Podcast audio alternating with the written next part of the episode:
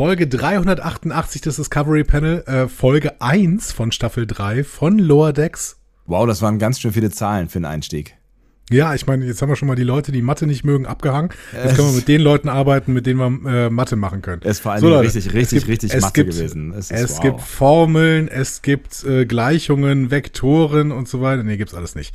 Aber wir werden diese Folge besprechen. Hast du schon Lust? Aber wir haben ja eine, eine Berechnung, die mir dann spontan in den Kopf äh, geht, ist, dass ähm, inklusive dieser Folge es jetzt noch zwölf sind, die wir bis zur ähm, was denn nochmal? 300 oder 200? Bis zu 400 brauchen? 400, genau. Es wird die 400, nee, stimmt, die 300 haben wir schon, nee. Was haben wir denn mal groß gefeiert? War das die 300 oder die 200? Das weiß ich nicht, aber wir müssen auf jeden Fall, wir haben in einem Monat, glaube ich, Fünfjähriges und bis dahin müssen wir einfach noch zwölf Folgen machen. Dann sind wir Fünfjähriges und 400. Folge gleichzeitig. Das kann ja nicht so schwierig sein. Das, ich glaube auch, das ist ungefähr das, was wir vorhaben. Ah, ja, noch ungefähr, also noch, noch drei Folgen Lower Decks und 100 Folgen äh, Star Trek 4, aber das ist ein anderes Thema. Aber Überraschung, wir besprechen diese Episode äh, ja. von Staffel 3, diese Episode Grounded, Startverbot, werden wir in einer Folge besprechen. Haben wir jetzt uns überlegt. Haben wir uns überlegt. Wir machen mal, ja. wir wagen mal was Neues. Wir müssen auch am zu mal Neuland gehen. No, genau, Neuland, Sie betreten Neuland. Direkt nach der Musik. Ihr hört einen Discovery Panel Podcast. Discovery Panel. Discover Star Trek.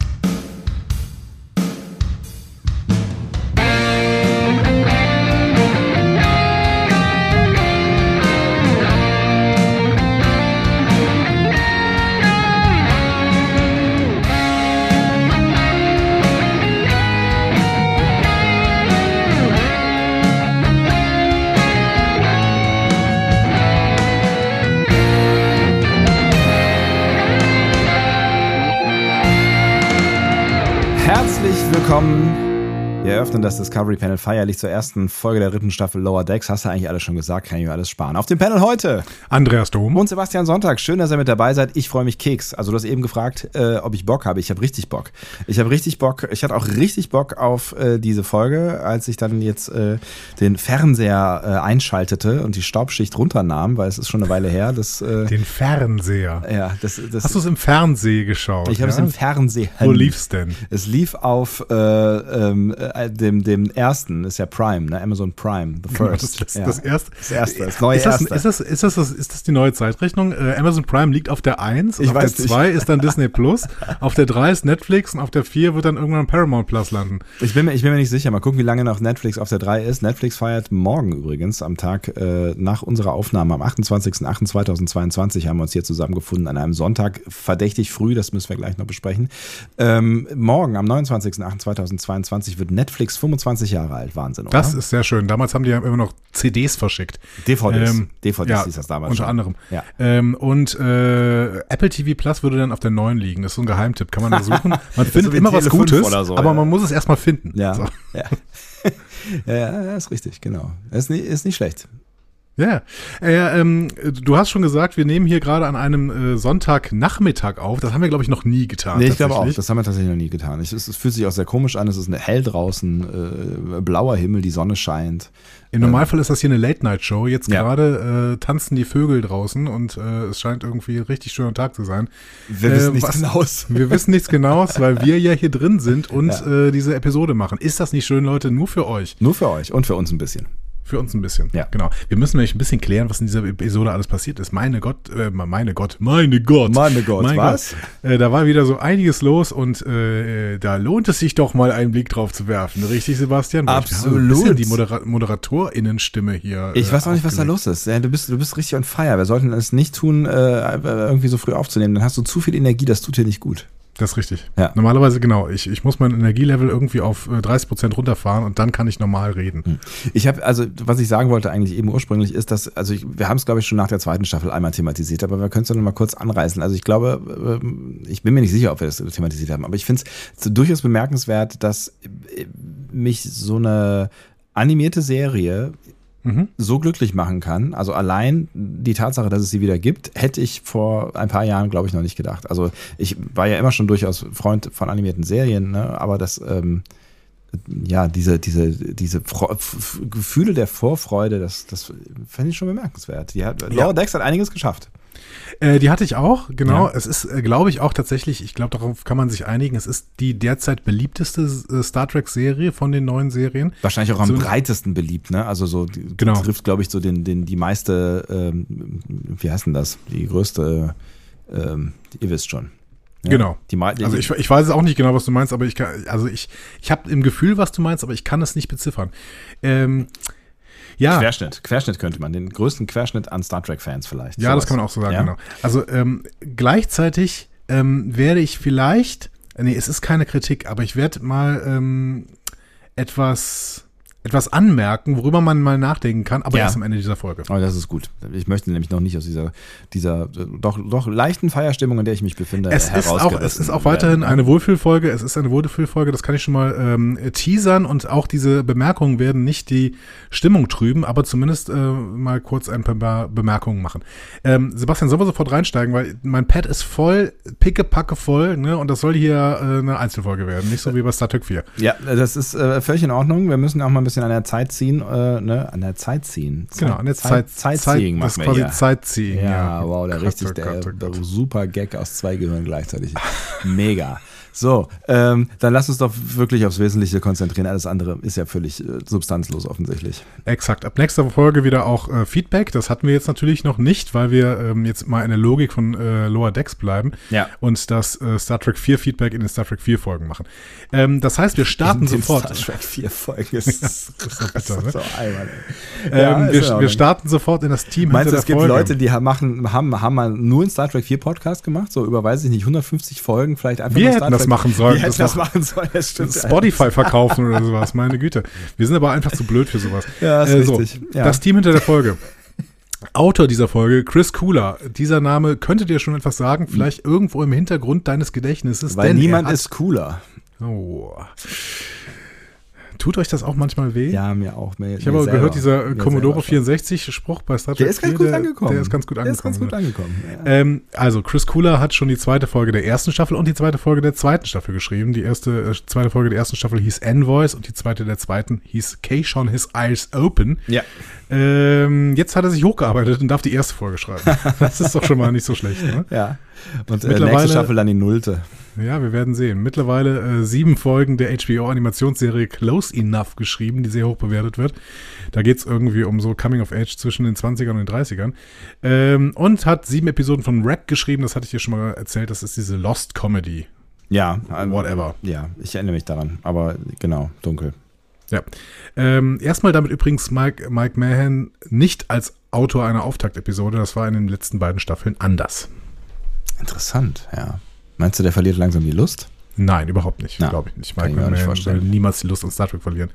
Ähm, Regie vom ganzen Bums hat Jason Surek geführt. Äh, Stichwort da ist DuckTales. Ah ja, ja, ja, haben wir schon auch des Öfteren drüber gesprochen. Es ist jetzt seine fünfte Episode nach dem Staffelauftakt von Staffel, äh, Staffel 2, Strange Energies, dann Mugato Gumato, Where Pleasant Fountains Lie und First First Contact in der zweiten Staffel. Ja. Äh, das, äh, wie gesagt, seine fünfte. Zuletzt hat Zurich übrigens auch wieder als Storyboard-Artist gearbeitet. Oh. Ähm, und zwar für eine Kurzfilmserie für uh, The Boys von Amazon. Also da gibt es irgendwie jetzt animierte Kurzfilme, die irgendwie auch noch ins äh, Web gekippt werden. Ach was. Er hat da die Episode Laser Babies Day Out vom animierten Spin-off uh, The Boys Diabolical begutachtet. Also es, gibt, es, gibt, es, gibt, halt irgendwie eine neue Staffel The Boys, glaube ich. Ne? Äh, ich habe keine Ahnung. Ich habe ähm, äh, eine Folge gesehen, hat mich erstmal nicht gekriegt. Ähm, ich würde ihm noch eine Chance geben, aber es läuft ja so viel anderes. Ich weiß, aber gerade du als ähm, führender Marvel-Experte ich, ich muss sagen, ich fühle mich nicht wohl in der Rolle eines Marvel-Experten, denn ich bin es erstens nicht und zweitens äh, möchte ich es Stand jetzt auch nicht werden. Stand jetzt. Stand jetzt. Ja, ist in Ordnung, ist in Ordnung. Ähm, ja, und wenn du möchtest, können wir damit schon in die Episode reingehen. Meine Güte. Meine Herren, schnell geht das hier heute alles, ja. Äh, aber bitte, ich bin, ich bin äh, ganz ohr. Was ist dir als allererstes aufgefallen? Dieses neue Star Trek-Logo oder ist es gar nicht genau. neu? Aber es ist, nein, das ist schon neu, ne? Für uns ist das neu, ja. ähm, denn wir haben Strange New Worlds nicht gesehen. Ah ja, richtig. Da gibt es diesen Videobumper auch davor. Ah. Äh, das scheint jetzt so ein Ding zu sein, mit dem sich die Star Trek Universe-Serien irgendwie zusammenfinden, weil dieser Bumper auch für Lower Decks leicht aktualisiert wurde. Also bei, bei Strange New Worlds war es die Enterprise, die da rumgeflogen ist. Jetzt ah. ist es die ah. Cerritos. Ja. Ähm, wenn ich jetzt mal eins und eins zusammenzähle, dann sehen wir wahrscheinlich ähnliche Varianten für Prodigy TNG, Picard und Discovery. Ich bin nur gespannt, welches äh, Raumschiff es denn in Picard ist, was Das dann stimmt. davor rumfliegt. Die irgendwie. Enterprise E. Ja, maybe. Vielleicht sehen wir die ja tatsächlich. Oder die Enterprise F oder sowas. Ja. Keine Ahnung, was für eine Enterprise da gerade am Start sein könnte. Ähm, hast du außerdem mal in die Nebelwolken geguckt bei diesem kurzen Bumper? Ja, ich habe ich hab, hab tatsächlich einmal zurückgespult, weil ich ge gedacht habe, unten rechts in der Neben Nebelwolke ein Gesicht entdeckt zu haben, aber das, äh, ich bin mir nicht so ganz sicher, ob das nicht einfach auch meine Fantasie war. Es war ein Gesicht, aber kein menschliches. Ja. Es war der spektrale Koala. Okay. Erinnerst du dich äh, an Staffel 2? Da gibt's irgendwann mal einen, äh, ich, ich weiß nicht, ob es ein Ensign ist, ich glaube, es ist ein Ensign, der verschiedene Bewusstseinszustände erreicht und äh, auf einem Bewusstseinszustand, einem relativ hohen, sieht er einen spektralen Koala. Ja, stimmt. Ja, ja, ja, ja. Okay. Genau, und der ist auch in diesem Bumper jetzt. Natürlich. Ja, wichtig. Ja, muss auch mal so reinbauen da. Ja. Wenn wir auf dem Detaillevel weitermachen, dann äh, ja. Ja, Ja. abwarten würde ich. Naja, gut. Also, hör auf dein Herz. Hör auf dein Herz. Was wird hier passieren? Ja, ich, ich höre immer auf mein Herz. Ähm, und wir starten dann in diese Episode mit einer Meldung von FNN, dem Federation News Network. Wo haben wir das das letzte Mal gesehen? Äh, in äh, dem Short Track äh, Children of Mars. Sehr stark, da war es zum ersten Mal zu sehen. Ja. Ähm, es ist tatsächlich danach zu sehen gewesen im Star Trek PK Piloten Remembrance. Und im äh, Star Trek PK ist es dann öfter nochmal vorgekommen, wobei wir ausgehen müssen, wir, wir müssen eigentlich davon ausgehen, dass das dasselbe Netzwerk ist, für das auch Jake Sisko während des Dominion-Kriegs gearbeitet Ah, hat. Es gibt zwar noch ja. andere, aber das hier ist offensichtlich das ähm, populärste. Aber es wurde nicht Keine benannt bei, bei DS9, ne? Nee, bei DS9 wurde es nicht benannt. Ähm, Sprecherin vom Federation News Network ist Sylvia Rond. Ähm, Name ist, tut eigentlich nichts zur Sache, ich wollte es nur mal gesagt haben. Weil du Ähm, ihn kennst. Ja, weil er da drüber stand. Ja. Ähm, aber äh, drunter stand noch was, da waren nicht Untertitel. Gott sei Dank. Ich habe nämlich, ich habe ich hab zuerst gedacht, okay, ich muss jetzt jedes Mal zurückspulen, aber da, das Problem, hat, was ich hatte, ist, wenn ich auf Pause drücke bei, bei Amazon Prime, dann ist genau der, dieser, diese Anzeige mit Startplay, Untertitel, tralala, genau über diesem Band drüber, weißt du? Also ich kann es dann Ja. genau nicht lesen. Und dann habe ich gedacht, ah ja, komm, scheiß drauf. Andi wird's ja eh erzählen. Richtig, du kannst dich auf mich verlassen. Ja. Also, ähm, erster Untertitel, Admiral Jellicoe verband die Zebulon Sister, äh, Sisters von Sternflottenschiffen im aktiven Dienst. So, Ja. okay. Stichworte werden gedroppt. Also, es ist entweder endlich wieder Jellicoe. Ähm, den kennen wir erstmalig aus Chain of Command von Ja. TNG. Ne? Jellico sagt mir, äh, sagt mir auf jeden Fall, was das ist, dieser, dieser harte Hund, ne? Genau, das ist dieser harte Hund, der auf die Enterprise kommt, um dann äh, quasi Vertretungskapitän zu sein. Ja. Äh, auf Deutsch heißt die Episode, glaube ich, die geheime Mission auf Zeltris 3. Ähm, wir erfahren in äh, dieser Episode, dass er den Waffenstillstand zwischen der Föderation und Cardassia 2367 verhandelt hat und ähm, als jemand, der gut mit Cardassianern ka äh, kann, bekommt er dann eben das Kommando über die Enterprise D, als Picard gerade auf dieser Undercover-Mission ist. Und das macht er ursympathisch. Ja, richtig sympathisch. Der spielt sich sofort in die Herzen, äh, nicht nur der Zusehenden, sondern auch der ganzen Crew. Absolut, autoritärer Stil ohne Ende. Ja. Ne? Äh, Troy hab- muss Uniform tragen. Ja, ja, das ist das Schlimmste, glaube ich, was äh, der Brückencrew passieren konnte. Ich, ähm, ich, ich habe hab mich auch gefragt, wie der mit der Art Verhandlungen, ähm, ne, Friedensverhandlungen führen kann. Aber naja, gut, vielleicht hat er da ja noch eine andere Seite. Ja, vielleicht ist auch dieses Autoritäre. Er hat noch eine andere Seite, das wird ihm auch noch gezeigt, äh, wird auch noch gezeigt in dieser Folge, aber ähm, das Autoritäre, vielleicht ist es auch gut gegenüber den Cardassianern. Vielleicht brauchen die das auch. Das könnte natürlich sein. So. Ähm, der wollte, um das so noch zu Ende zu führen, er wollte immer, dass seine Anwesenheit auf der Brücke angekündigt wird, ne, so Captain on the Bridge Ja. und sowas. Ne, das äh, war Picard immer völlig egal. Ja. Und das Schlimmste ist, ähm, Livingston, der Fisch, musste aus dem Bereitschaftsraum entfernt werden. Das ist natürlich wirklich dramatisch. Ja. Er sagte, es wäre zu wenig professionell. So. Auf der anderen Seite hat er aber auch alle möglichen Leute mit Vornamen angesprochen und hatte gezeichnete Bilder seines Sohns im Bereitschaftsraum aufgehangen. Also der hatte auch eine andere Seite. Hm. Die aber dann nicht so, nicht so, nicht so äh, gezeigt hat, ja. Jellicoe hat aber sehr, sehr viel Einfluss gehabt. Der ist nämlich der Erfinder des Vierschichtssystems und das wird ja, genau. äh, zum Beispiel ja auf das Cerritos angewandt. Richtig, genau. Ja. Und äh, ist berüchtigt ohne Ende. Immerhin hat er sogar äh, Riker degradiert in dieser Folge. Ähm, Mariner hat in Much Ado About Bäumler Angst, äh, weil da dann auch angekündigt wird, dass die Cerritos vorübergehend einen anderen Captain bekommt. Und Mariner sagt dann, oh, hoffentlich Jellicoe-Type. ja. Und dieser Also er hat, Jellicoe, er, hat, er, hat, er hat einen Namen quasi in. er hat einen Namen in ja, der Föderation, Ja. ein, äh, er ist berüchtigt Ja, quasi. ja. Und dieser Jellicoe, mittlerweile Admiral, äh, mittlerweile Admiral ja. hat jetzt die Zebulon Sisters rausgeworfen. Und das ist mal eine absolute Frechheit. Die Zebulon Sisters sind nämlich eine Popgruppe und die sind Erfinder des Chuchu-Tanzes. Okay. Äh, Terminal Provocations, zweite Staffel von Lower Decks. Ähm, da haben sie sogar den Chu-Chu-Chu-Tanz äh, erfunden. Genial. Sie haben ein weiteres Chu hinzugefügt. Räumler ist hin und weg. Ähm, Ach, ja. irgendwie, irgendwie so ganz, ganz dunkel äh, regt sich da irgendwas. Ja, okay. Tja, offiziell, hm. offensichtlich will Jellico keine Party, sondern wieder lieber Violinkonzerte von, von Data oder so. Ja, Data war nämlich seine Nummer eins, als er dann äh, Riker degradiert hatte. Da hat er Data befördert. Natürlich, das ist natürlich auch ganz praktisch, wenn man so jemanden hat, der im Zweifel keine Widerworte gibt, ne? Tja. Ja, ja, ähm, ja. aber ja. Jellico, der ist bestimmt ein guter Typ. Auf jeden Fall. wenn jemand ein guter Typ ist, dann Jellico. Nein, das, man weiß es. Erfinder, Erfinder des Herrenwitzes auf jeden Fall. Also, ähm, wenn ihr mal auf ähm, Twitter irgendwie über Jellico stolpert, dann äh, liebe Grüße an Sascha an dieser Stelle. Ähm, äh, so, nächster Untertitel. Die Buffalo Solar Knights äh, stellen die London Kings im ersten Spiel der ELDS in den Schatten. Mhm. So. ELDS äh, habe ich mir jetzt mal zusammengereimt. Earth League Division Series, weil die äh, League Division Series, die gibt es im Baseball tatsächlich. Ja. Und es ist auf jeden Fall Baseball, denn die London Kings sind uns schon früher äh, vorgestellt worden, überall äh, in Star Trek, vor allen Dingen DS9. Ähm, in Picard-Piloten haben wir auch schon gesehen, dass die im Großraum Boston überall so Werbung hatten. Ähm, aber wer hat bei den äh, London Kings gespielt? DS9? Kannst du dich an den Namen erinnern? Also wahrscheinlich irgendeine eine, eine dieser Karten, die da die ganze Zeit rumgereicht werden, ne? Die, die äh, Cisco. Auch, aber er ist ja. sogar richtig aufgetreten. Ah, in DS9. Ah, ja, ja, ja, ja, ja. Ich erinnere mich an die, an die äh, Folge, aber. Ja. Boah, die Folge war If Wishes Were Horses, eine ganz, ganz große Folge. Rumpelstilzchen tritt da auch auf. Ja, ja, das sind immer die besten Folgen, ja. Ähm, Bakbokai hieß er. Ja, da bin ich nicht mehr aufgekommen. Buck Pokai äh, hat für die London Kings gespielt. Der war irgendwie, der war irgendwie so eine Mischung aus äh, sympathisch, naiv und nervig. Daran ja, ich mich noch. Der war vor allen Dingen, genau, der war vor allen Dingen die ganze Zeit schlecht gelaunt irgendwie. Ja. ja. Aber ähm, er hat ähm, mehr Touchdowns gemacht als, äh, wie heißt der, Al Bundy, genau. so.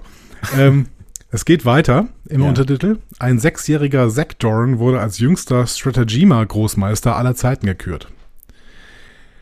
So, das bezieht sich auf eine Folge in TNG, nämlich Peak Performance. Äh, da wurden uns die Sektoren vorgestellt. Die haben so dicke Beutel auf den Wangen. Mhm. Äh, erkennt man eigentlich immer sofort wieder. Sehen es ein bisschen aus wie die Packlet, aber sind es nicht. Ähm, sehr arrogant, die Sektoren, aber halt auch tatsächlich die strategischsten Köpfe der Galaxie. Einer von denen, Sirna Kolrami, hat in der Episode auch mit Worf und Riker Strategy mal gespielt. Mhm. Riker hatte keine Chance, äh, Worf auch nicht, oder der, vielleicht, vielleicht hat er auch nur aufgepasst, ich weiß nicht mehr genau. Aber ähm, Data, selbst Data hat das erste Spiel gegen Sirna Kolrami verloren. Oh.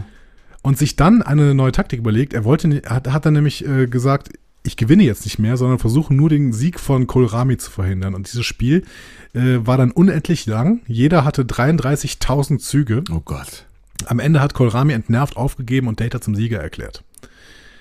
So, das war Peak Performance. es ging nach einer wahnsinnig äh, intensiven Folge. Ja, jetzt ist ein sechsjähriger neuer Großmeister. Ich erinnere mich auch kaum noch an die Folge, ehrlich gesagt. Ja, ich gerade auch nicht ähm, so richtig. Muss das alles mal ein bisschen nachlesen. Aber wenn du den Typen siehst, dann weißt du sofort wieder, das ist, das ist Peak TNG, würde ich auch sagen. Also, Sirna, also die, die, die Sektoren, die sehen wirklich, also wenn, wenn eine Spezies TNG-mäßig ist, dann sind es die Sektoren. Okay. Ähm, dann steht da noch Country Stampede. Dutzende von Teenagern verletzt, als die Bühne von Sonny Clement gestürmt wurde. Wer ist denn jetzt nochmal Sonny Clement? Weißt du das denn noch? Nee, Sonny Clement. Ja. Sonny Clements. Ähm, LQ Sonny Clements ist der Country-Sänger, ja. der 1994 mit dem Leberschaden sich hat kryogen einfrieren lassen. Ah, okay. Und dann ist er irgendwo von der Enterprise im interstellaren Raum gefunden worden, 2364 dann aufgewärmt worden. Mit, mit, mit, mit den anderen da zusammen? Genau, da waren so ein paar andere Leute dabei. Ja. Äh, die Folge hieß uh, The Neutral Zone. Und der Typ freundet sich dann mit Data an. Ähm, damals erzählt, erzählt er schon, boah, genial, für euer Jahrhundert ist meine Musik quasi vergessen und ich kann ein großer Star werden. Aber das ist nicht die Folge mit dem, wie heißt die, Emilia Earhart oder so? Äh, die, nee, nee, nee, nee. Die, wird die nicht auch aufgetaut? Ähm, Ja, kann sein, dass die auch in Kryokapseln gefunden wird oder die wird auf so einem Planeten gefunden, auf dem die Zeit nicht vergeht oder sowas. Nee, stimmt. Ich glaube, da war auch irgendwas mit Kryokapseln. Ja, aber ja, ich war, meine, da waren ja, da waren ja auch noch so ein paar Leute mit dabei, die, die auch so ein bisschen proletisch unterwegs waren. Aber ich meine, es war nicht The Neutral Zone. Aber vielleicht äh, korrigiert ihr mich jetzt gerade und es war tatsächlich die Emilia Earhart-Folge. Ich meine aber nicht. Ich meine, da war noch, waren noch andere Freaks dabei, aber nicht Emilia Earhart. Naja, naja. Auf jeden Fall ist Sonny Clemens jetzt offensichtlich äh, Teenager-Star und äh, wird ähm, löst Country Stampedes aus. So. Ja, okay. Wir haben noch nicht inhaltlich über diese Szene gesprochen, sondern nur über den Untertitel. Ist ja, herzlichen Glückwunsch, das ist mir aufgefallen. Das ist absolut, ja. So, was passiert inhaltlich denn in der Nachrichtensendung? Erstmal ein bisschen Infodumping über die letzte äh, Staffel, beziehungsweise die letzte Folge der letzten Staffel. Ne? Also äh, Freeman ist festgenommen worden. Ähm, festgenommen worden. Ja, äh, das ist alles bis hierhin alles korrekt. Das war okay. eigentlich auch nur ein Satz, aber den hast du präzise auf die Bahn gebracht. Hervorragend, vielen Dank. Ja, ich muss, ne, es ist ja nachmittags, da spreche ich oft, oft nicht so präzise wie abends. Ja, aber dafür doppelt so schnell. Ja, das ist auch schön, oder? Ja, ist auch schön. Ja, es spart uns allen, allen Zeit.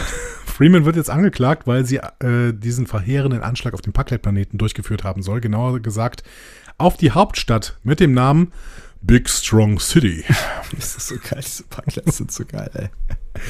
So, die Cerritos ah. ist währenddessen im Space Dock stillgelegt. Auf dem Bild sieht man übrigens, dass die Außenhülle des Cerritos immer noch ab ist. Äh, die äh, hat sie ja quasi, die wurde ja quasi abgemacht am Ende der letzten Folge. Ja. Genau.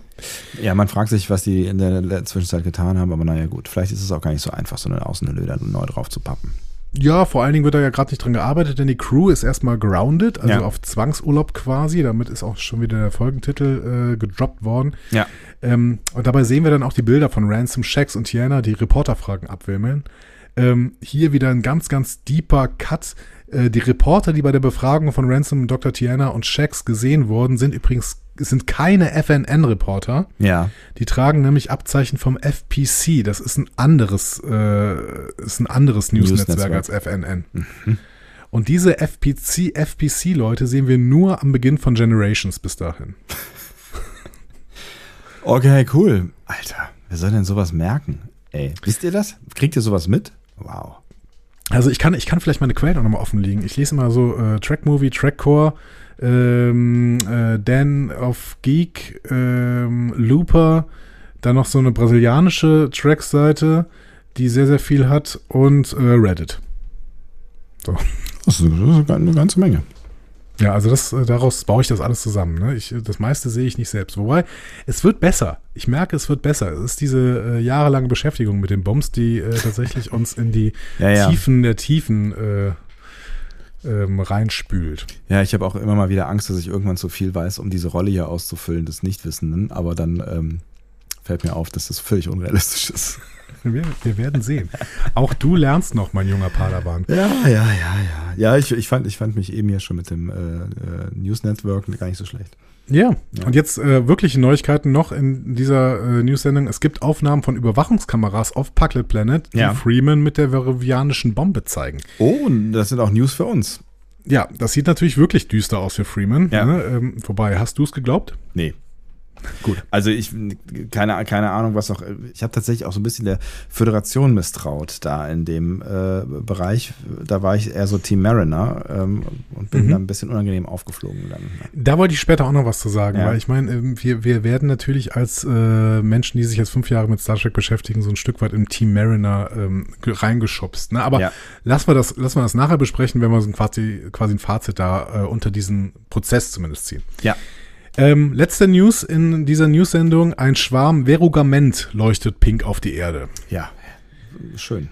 Wenn es irgendeine B-Story in dieser Folge gibt, dann das Verugament, wobei es sich ja im Prinzip mit der A-Story verzahnt. Also ja. gibt es tatsächlich eigentlich keine B-Story, ne, was ungewöhnlich ist für Star Trek. Ja, auch für also, Lower Decks. Ja, stimmt. Ja. Okay, ähm, auf dieses Verugament können wir nachher nochmal zu sprechen kommen. Es könnte damit zusammenhängen, dass mir diese Folge wahnsinnig kurz vorkam. Also ich habe Ja, tatsächlich, ich hab tatsächlich irgendwie gedacht, also, als, ne, also kurz bevor sie zu Ende war, habe ich gedacht, jetzt geht sie richtig los. Und dann war sie zu Ende. Das war ganz komisch. Es war halt ein schneller Roadmovie quasi. Ne? Ja. ja. Äh, so, jetzt gucken wir uns erstmal an, was unsere Ensigns in der Zeit, in der sie stillgelegt sind, auf der Erde machen. Ähm, und wir beginnen mit Mariner. Mhm. Die ist bei Admiral Daddy und äh, zerwirft nach der Nachrichtensendung erstmal den Fernseher. Mhm. Also den, den x-ten Fernseher. Ja, genau. Daneben hängen noch zwei weitere. Und auf dem Boden liegen so allerlei äh, zerstörte Zimmerpflanzen und aus dem Fenster sieht man die Golden Gate Bridge. Wie immer, wenn Star Trek in San Francisco ist. Natürlich. Ich würde schon fast eine Star Trek-Trope nennen, dass man immer die Golden Gate Bridge sieht. Ich glaube nicht, dass es in San Francisco, ich war noch nie da, aber ich glaube nicht, dass das so ist, dass man immer die Golden Gate Bridge sieht. Ich kann es mir auch so, nicht so richtig vorstellen, weil ich meine, das ist eine große Brücke, ja, keine Frage, ja, aber dass, dass man die wirklich aus, aus so vielen Positionen sieht, ich meine, es ist halt auch nur eine Brücke, es ist nicht der Eiffelturm und selbst in Paris sieht man nicht überall aus der Stadt den Eiffelturm. Ja, weil er auch gar nicht so groß ist, ne? Irgendwie. ja. Ähm, es gibt ja auch sofort ein paar Gags über diese Brücke, ne? Also Ja. keiner braucht mehr eine Brücke, Ja. aber sie ist, sie ist halt da. Menschen finden sie schön, also bleibt sie auch. So. Fand, fand ich, habe ich noch nie so richtig drüber nachgedacht, aber es ist natürlich ein total passender, äh, eine passende Erkenntnis. Kein Schwein braucht mehr eine Brücke, ja, klar. Wobei, wobei, es stimmt ja nicht so richtig, ne? Weil ähm, die können ja immer noch zu Fuß gehen. Und Ja. dann können sie ja auch über diese Brücke, ich meine, es ist relativ weit tatsächlich, ne? Aber sie können ja zumindest zu Fuß über diese Brücke Es gehen. ist halt die Frage, wer zu Fuß über die, die Brücke gehen will, ne? Also klar. Ja, als- oder, oder als mit, oder mit E-Scootern. Ich glaube, da gibt's auch noch E-Scooter in 300 Jahren. Ja, es ist so die Frage, was es wirklich an Fortbewegungsmitteln noch gibt, weil das es ist ja dann alles nur zum Spaß, ne? Also niemand wird sich mehr, mehr fortbewegen mit irgendwas, wenn er nicht muss, weil du kannst ja beamen. Stimmt.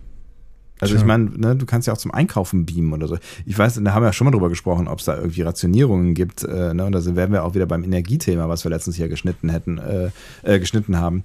Aber im Prinzip musst du ja dank dieser Technik nichts mehr zu Fuß machen. Aber ehrlicherweise, wenn ich Sachen zu Fuß mache, dann ist das auch zum Spaß. Du kannst nichts zu Fuß machen. Du wohnst im Wald. Doch, e- eben, ich kann durch den Wald gehen, ich kann äh, so an, an, ähm, an Talsperren war ich jetzt, ich habe jetzt zum Beispiel gestern habe ich eine Wanderung gemacht, fünf Ja. Stunden um so eine Talsperre. Das war alles zum Spaß. Hätte ich ja nicht machen müssen, ich hätte auch drum fahren können. So. Stimmt. So. Also ich glaube, wenn ich jetzt zu Fuß gehe, ich weiß nicht, wie ist das bei euch? Macht ihr irgendwas zu Fuß, was nicht zum Spaß ist? Ja. Du, du fährst doch auch mit dem Fahrrad, oder? Ja, ich fahre eigentlich fast, nee, klar, aber gut, gut, wenn ich das Fahrrad abstelle, dann gehe ich zu Fuß vom Fahrrad dahin, wo ich hin muss. Ja gut, aber das wirst du, bei, wirst du nach dem Beam wahrscheinlich auch noch machen müssen, dass da irgendwo so eine Beam-Plattform ist und dann äh, kannst du halt von dieser Plattform aus in den, in den Lidl gehen. Ja, das suggeriert uns ja In 300 Jahren. PK Staffel Die- 2 die so. Bekannte Lidl. Ja. Lidelle. Lidl. Nein, klar, also ja, ja, du hast schon recht. Also wenn man zu Fuß geht, dann ist es häufig äh, Amüsement. Ja, also schlendern quasi. Schlendern, wandern, spazieren. So. Sowas. Und- Kann man auch über die Golden Gate. Bridge machen. Genau. Wenn, vor allen Dingen, wenn da keine Autos mehr fahren. Ne, da, also, und äh, da sind ja diese, da sind ja diese ähm, Solarplatten drauf. Das Ja. heißt, es ist auch noch schattig. Stimmt, ja. Ist ja praktisch. Vor allem, ja. Wobei Klimawandel scheint ja keine Rolle mehr zu spielen. Ja, der ist ja gelöst. Ja. Entweder durch den äh, Organismus von Io oder durch den universalen äh, atmosphärischen Inkubator. Und wenn ihr dazu mehr erfahren wollt, dann hört unsere 150 Teile zum äh, Blockbuster Star Trek 4. Uhu. So, jetzt gucken wir uns mal an, was, ähm, äh, genau, also, Moment. Ich muss mal kurz wieder reinkommen. Golden Ah, ja. Gate Bridge, Sachen Golden Gate Bridge, Golden geschlagen, Gate- Mariner Es ist besonders schade, Kaffee dass- auf. Es äh, ist total schade, dass Mariner diese Pflanzenkübel kaputt schmeißt. Denn hast du gesehen, was das für Pflanzenkübel sind? äh, nee, also sie sahen aus, als wären sie aus Ton. Sie hatten LCAS-Displays auf jedem einzelnen Pflanzenkübel. Ernsthaft? Also potenziell sind das äh, meiner Meinung nach dann intelligente Pflanzenkübel, wahrscheinlich mit automatischer Hydrierung oder sowas. Ja. Schon bald in ihrem Star Trek Shop. Aber äh, auf der anderen Seite kann man sie dann auch wieder einfach replizieren. Also, dass äh, Admiral Daddy da entspannt bleibt, äh, habe ich mir zumindest so erklärt. Stimmt, das äh, stimmt. Aber man muss es ja trotzdem aufräumen, oder? Ja, weiß nicht. Gibt es Aufräumen? Nee, die Ensigns müssen immer aufräumen. Es gibt offensichtlich keine richtigen Aufräumroboter. Nee, das verstehe ich auch nicht so ganz, weil wenn man irgendwie was irgendwo hinbeamen kann, müsste man auch eigentlich auch äh, äh, äh, Pa- Partikel wieder wegbeamen können. Das wäre ja genial, wenn du einfach auf den Knopf drücken würdest und dann sind alle Partikel, die irgendwie Überflüssig äh, also sind, ja. Alle, alles an Staub und Dreck und sowas ist Ja. dann einfach weg. Wow. Das wäre nice, oder? Das wäre richtig. Also dann, dann müsste es keine Staubsaugerroboter mehr geben oder sowas. Nee. Aber gut, warum auch? Ah, toll. Ja, nie wieder Staubwischen. Das wäre, wäre super. Und dir läuft was aus oder fällt irgendwas hin und dann drückst du einfach einen Knopf und weg. Gibt doch Ja, keine und- Flecken mehr in Sofas oder so. Und mit Ressourcengewinn, weil du hast dann ja die, die entsprechenden äh, Teilchen, die sind dann ja in äh, dem Transporter-Dings. Es gibt, ja, da kannst du Puffer. Bones wieder mit herstellen, falls er mal irgendwo verloren gehen sollte im Transporter. Woraus ist Bones gemacht? Naja, ich habe da einiges rumgeschmissen in letzter Zeit. So. Kurz ein Wort zu Mariners Outfit vielleicht. Äh, Lederjacke und graues Shirt. ja, ich hatte, hatte so Indiana Jones Vibes, aber äh, es sieht auf jeden Fall cool aus. Ja, es ist, ich, ich, ich finde, ähm, es ist so ein generisches Star Trek Helden ohne Uniform-Outfit. Ja, So mit, mit ganz vielen Vorbildern. So Picard in Insurrection hat sowas getragen, Kirk Ja. in JJ Track, Ja. bevor Uhura da trifft. Ähm, Troy in First Contact. Ne? stimmt, ja. Sehen wir ja später noch, wie sie da in der äh, besoffen in der Bar sitzt. Ähm, Burnham am Ende der ersten Staffel auf Kronos. Ne? Seven bei den Fenris Rangern. Also ich finde, die haben alle immer ja. sowas an irgendwie. Ja, ja, ne? genau. Immer so Lederjacke, graues T-Shirt drunter und dann so, wow. Ja, Leute, was ist los? Ja, ja aber stimmt, kann, sie kann es tragen. äh, definitiv. Also, Ja. ja. Warum ist Mariner denn jetzt eigentlich so frustriert? Ähm, wegen der Vorverurteilung. Frage, ne? Ja, okay. Ja, wegen der Vorverurteilung ihrer Mutter durch die Medien. Weil, äh, ähm, also sie hat das Gefühl, irgendwie dieser Prozess ist ja schon gemacht, bevor er angefangen hat. Und ihr Vater, Alonzo Freeman, beruhigt sie dann, trust the system. Mhm. So. Und Beckett will das nicht, weil das System hat sie ja immer noch vor Gericht gestellt. Ja. Fair enough. Fair enough. Ja, ja, Ja. absolut. Und vielleicht hat sie auch Discovery gesehen.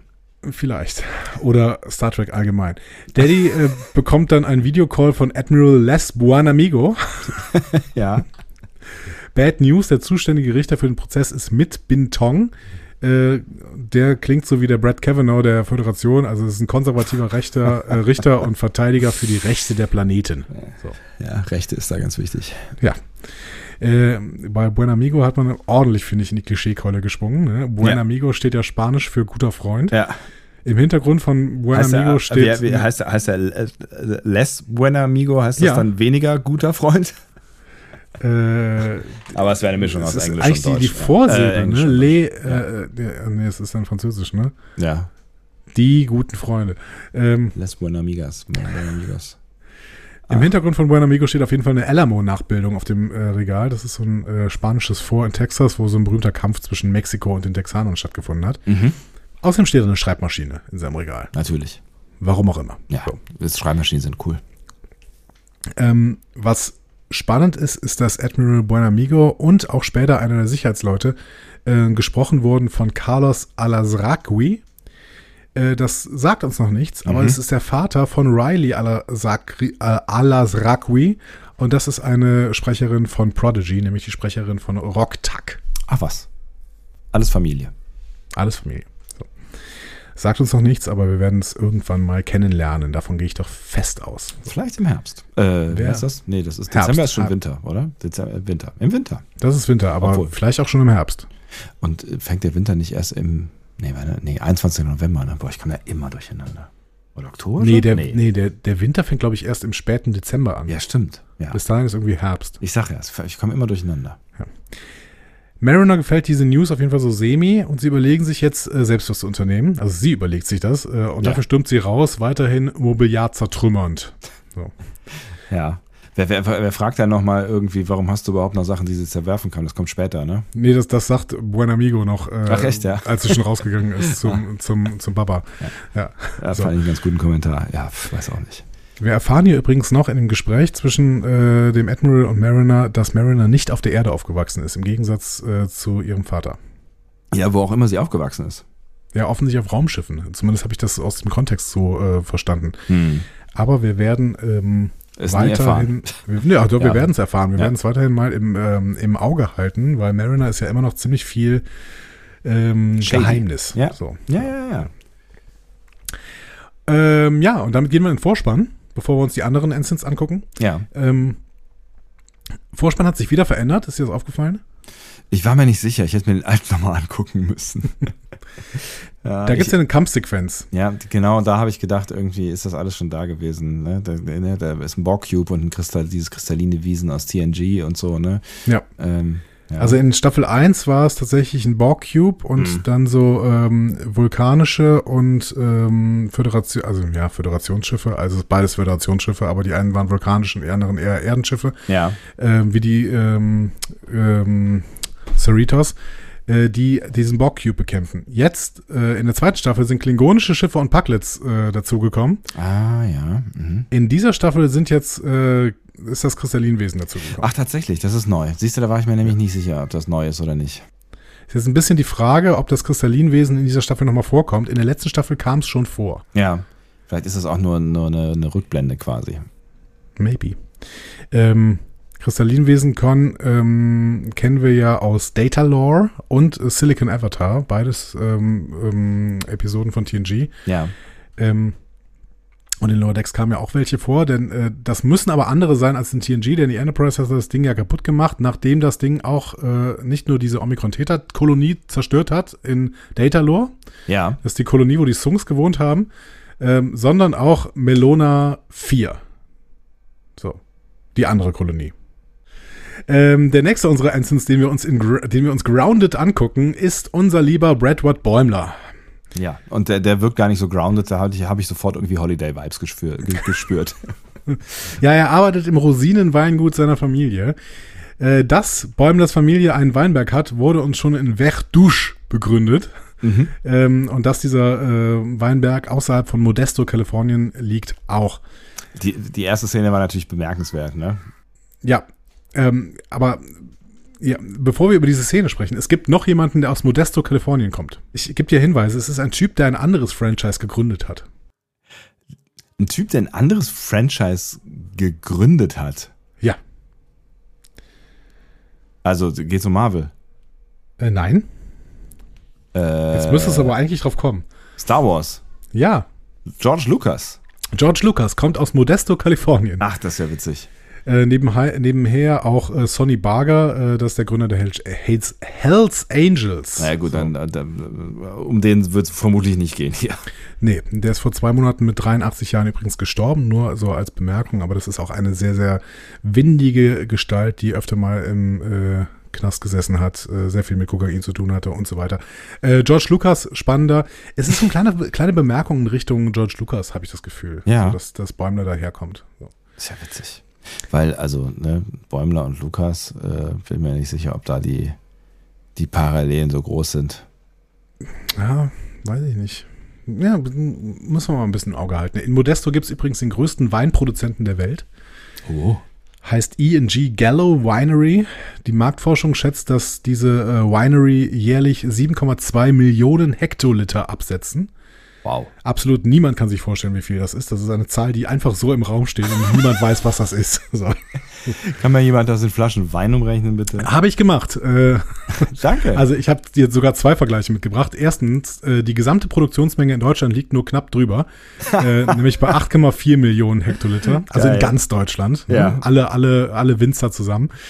Und ganz grob kann man sagen, dass Gallo eine Milliarde Flaschen pro Jahr produziert. Krass. So. Die haben allerdings auch äh, irgendwie ähm, 15 ähm, Winzer Dingsies. Und Ich wollte gerade sagen, es wird ja wahrscheinlich dann irgendwie, werden ja ganz viele verschiedene Brands und Marken sein, die dann äh, bedienen damit, ne? Genau, ja, ja. Und es ist vor allen Dingen so äh, Discounterware, wo die die machen. Ähm, das Witzige ist, dass äh, die 15 äh, Winzereien, wie nennt man das denn? Weinstöcke? Nein, das ist auch Wein, Quatsch. Weingüter. Weingüter, Weingüter Ja. haben, Dankeschön. Und äh, jedes dieser Weingüter wird von einem Menschen aus der Familie Gallo ähm, verwaltet. So. Das- da, da, muss es ja viele geben. Viele Ja, Gallows. offensichtlich mindestens 15. So, also, das, ja, komm, Wir sind heute mathematisch sehr korrekt. das ist sehr, sehr stark auf jeden Fall. Ganz, ganz stark.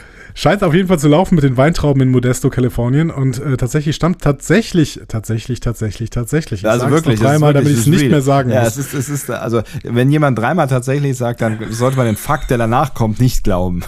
Es stammt ein Großteil der Rosinenproduktion in den USA aus dieser Gegend. Ich habe mir sagen lassen, dass Genevieve sogar das gleiche Outfit trägt wie ein Maskottchen von Sun-Made Raisins, die da aus der Gegend kommen.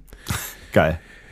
Und die Industrie ist so groß, dass es sogar eine fiktionale RB-Band als Werbefiguren gab, die California Raisins. Geil. Die haben in den 80ern Musik gemacht, inklusive Videos mit Knetmassefiguren. Und ja, sie haben sogar einen Emmy gewonnen. Und Unfassbar. waren für weitere nominiert. Unfassbar. Ich, Und ich sag dir, ich habe mich da ein bisschen reingehört. ja. Mehr 80er geht nicht. Ähm, also der größte Hit war natürlich I Heard It Through the, through the Grapevine. Ne? Die haben halt natürlich gecovert. Ne?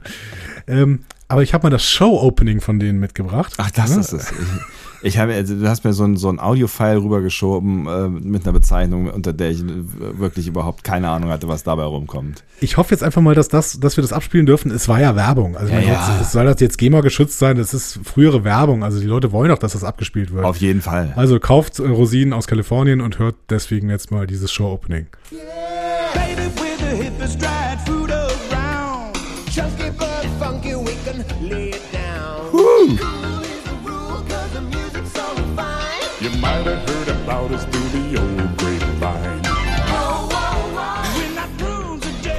Ja. Hat so ein bisschen was von äh, hier B-52s, ne?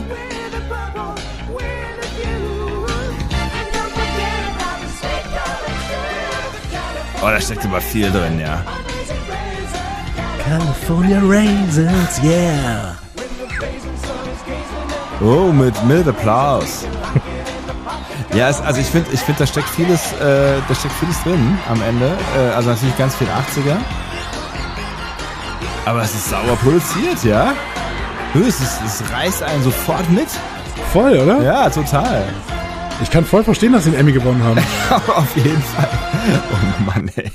Ja, sehr schön. Danke, äh, danke fürs äh, Mitbringen, dass, äh, dass du das mit uns äh, geteilt hast. Das ist wirklich äh, sehr, sehr schön. Aber ich meine, hier so B-52s, das war doch, da, da war doch auch dieser, war da hießen, die hießen so, glaube ich, ne? Das ist dieser Typ, der, ähm, äh, der immer so die, diesen, diesen äh, Sprechgesang äh, gemacht hat und dann waren es immer äh, wurde wurde er begleitet von zwei äh, ich, gefühlt namenlosen Frauen ähm, Sexismus äh, Alarm lässt grüßen ähm, Ich habe keine Ahnung, wovon du sprichst. Ich kenne die B-52s tatsächlich, glaube ich, nicht.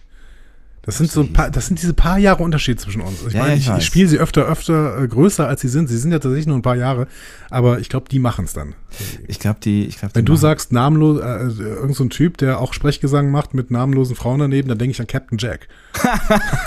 hey yo, Captain Jack ähm, ich ja ich bin ich bin mir auch gar nicht gar nicht da, doch, doch, doch, doch, das sind sie hier. Äh, Love Check und so, so, so heißt dieses äh, Okay. Ding. Vielleicht war es ja tatsächlich derselbe Sänger. Also es, es muss ja irgendwer auch gesungen haben, diese California Raisins. Spätestens, spätestens jetzt. Jetzt haben wir ein GEMA-Problem. Ja, genau. Ja, du weißt, was ich meine. Ja, ja, ja, ich verstehe es. Ja, genau. Alles klar, Ja, das soll check's. reichen. Ja, so, ja, äh, geh mal, tschüss. Ähm, Ich check's, ja. Ja. Es ist wirklich, also, ja. Es, es ist halt 80er, ne? Es, Ja. Gut. Es gibt aber immer noch Werbefiguren und wie gesagt, eine, wenn man mal so ein bisschen Sun-Made Raisins googelt, dann findet man so eine ähm, lilane ähm, Dose, wo halt diese Rosinen drin sind und oben drauf ist eine Frau und die sieht aus wie Genevieve, die äh, irgendwann dann versucht, Bäumler äh, anzumachen.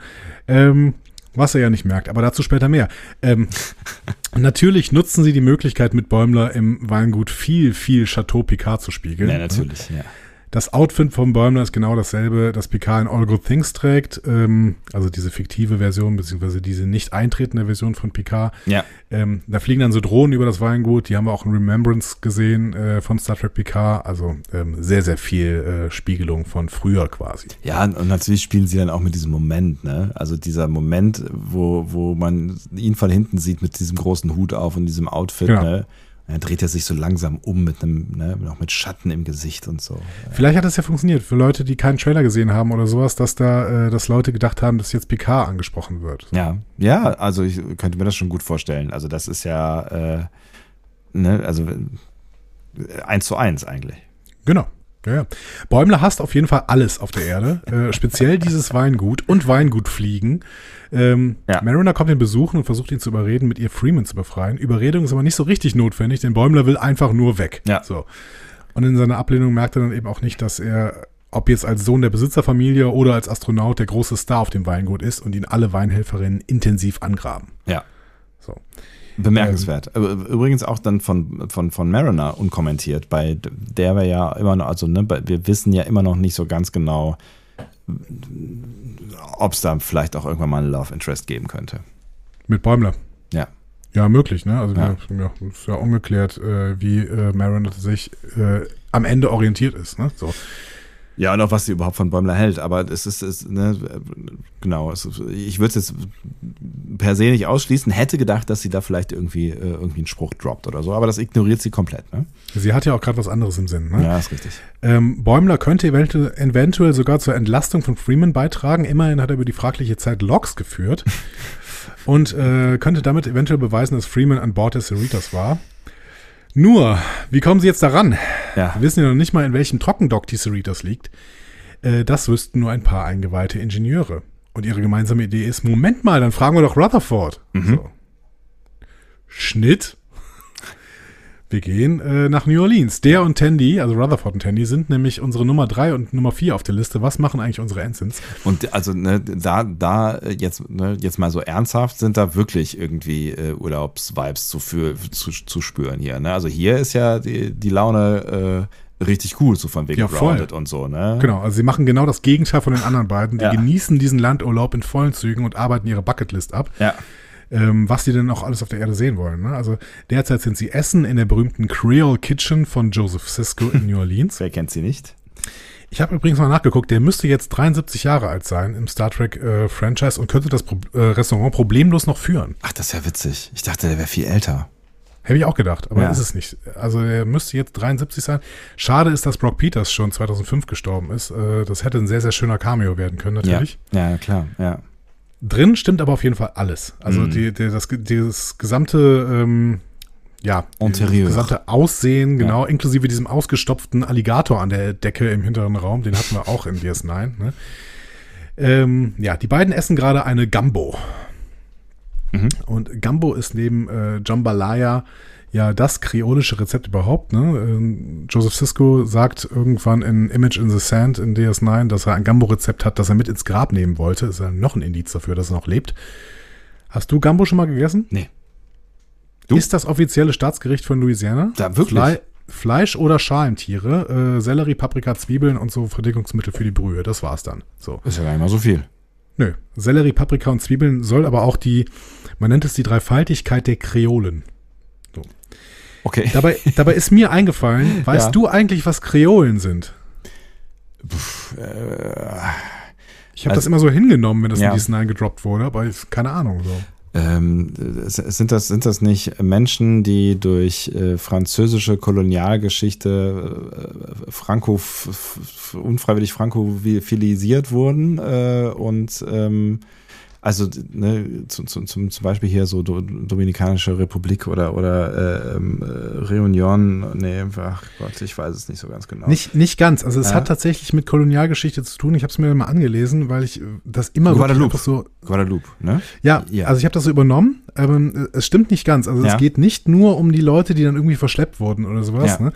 Die Kreolen sind quasi die Nachfahren des kolonialen Louisianas. Ach also so. bevor Louisiana Teil der Ah. USA wurde, war das eine französische Kolonie, beziehungsweise eine französisch-spanische Kolonie.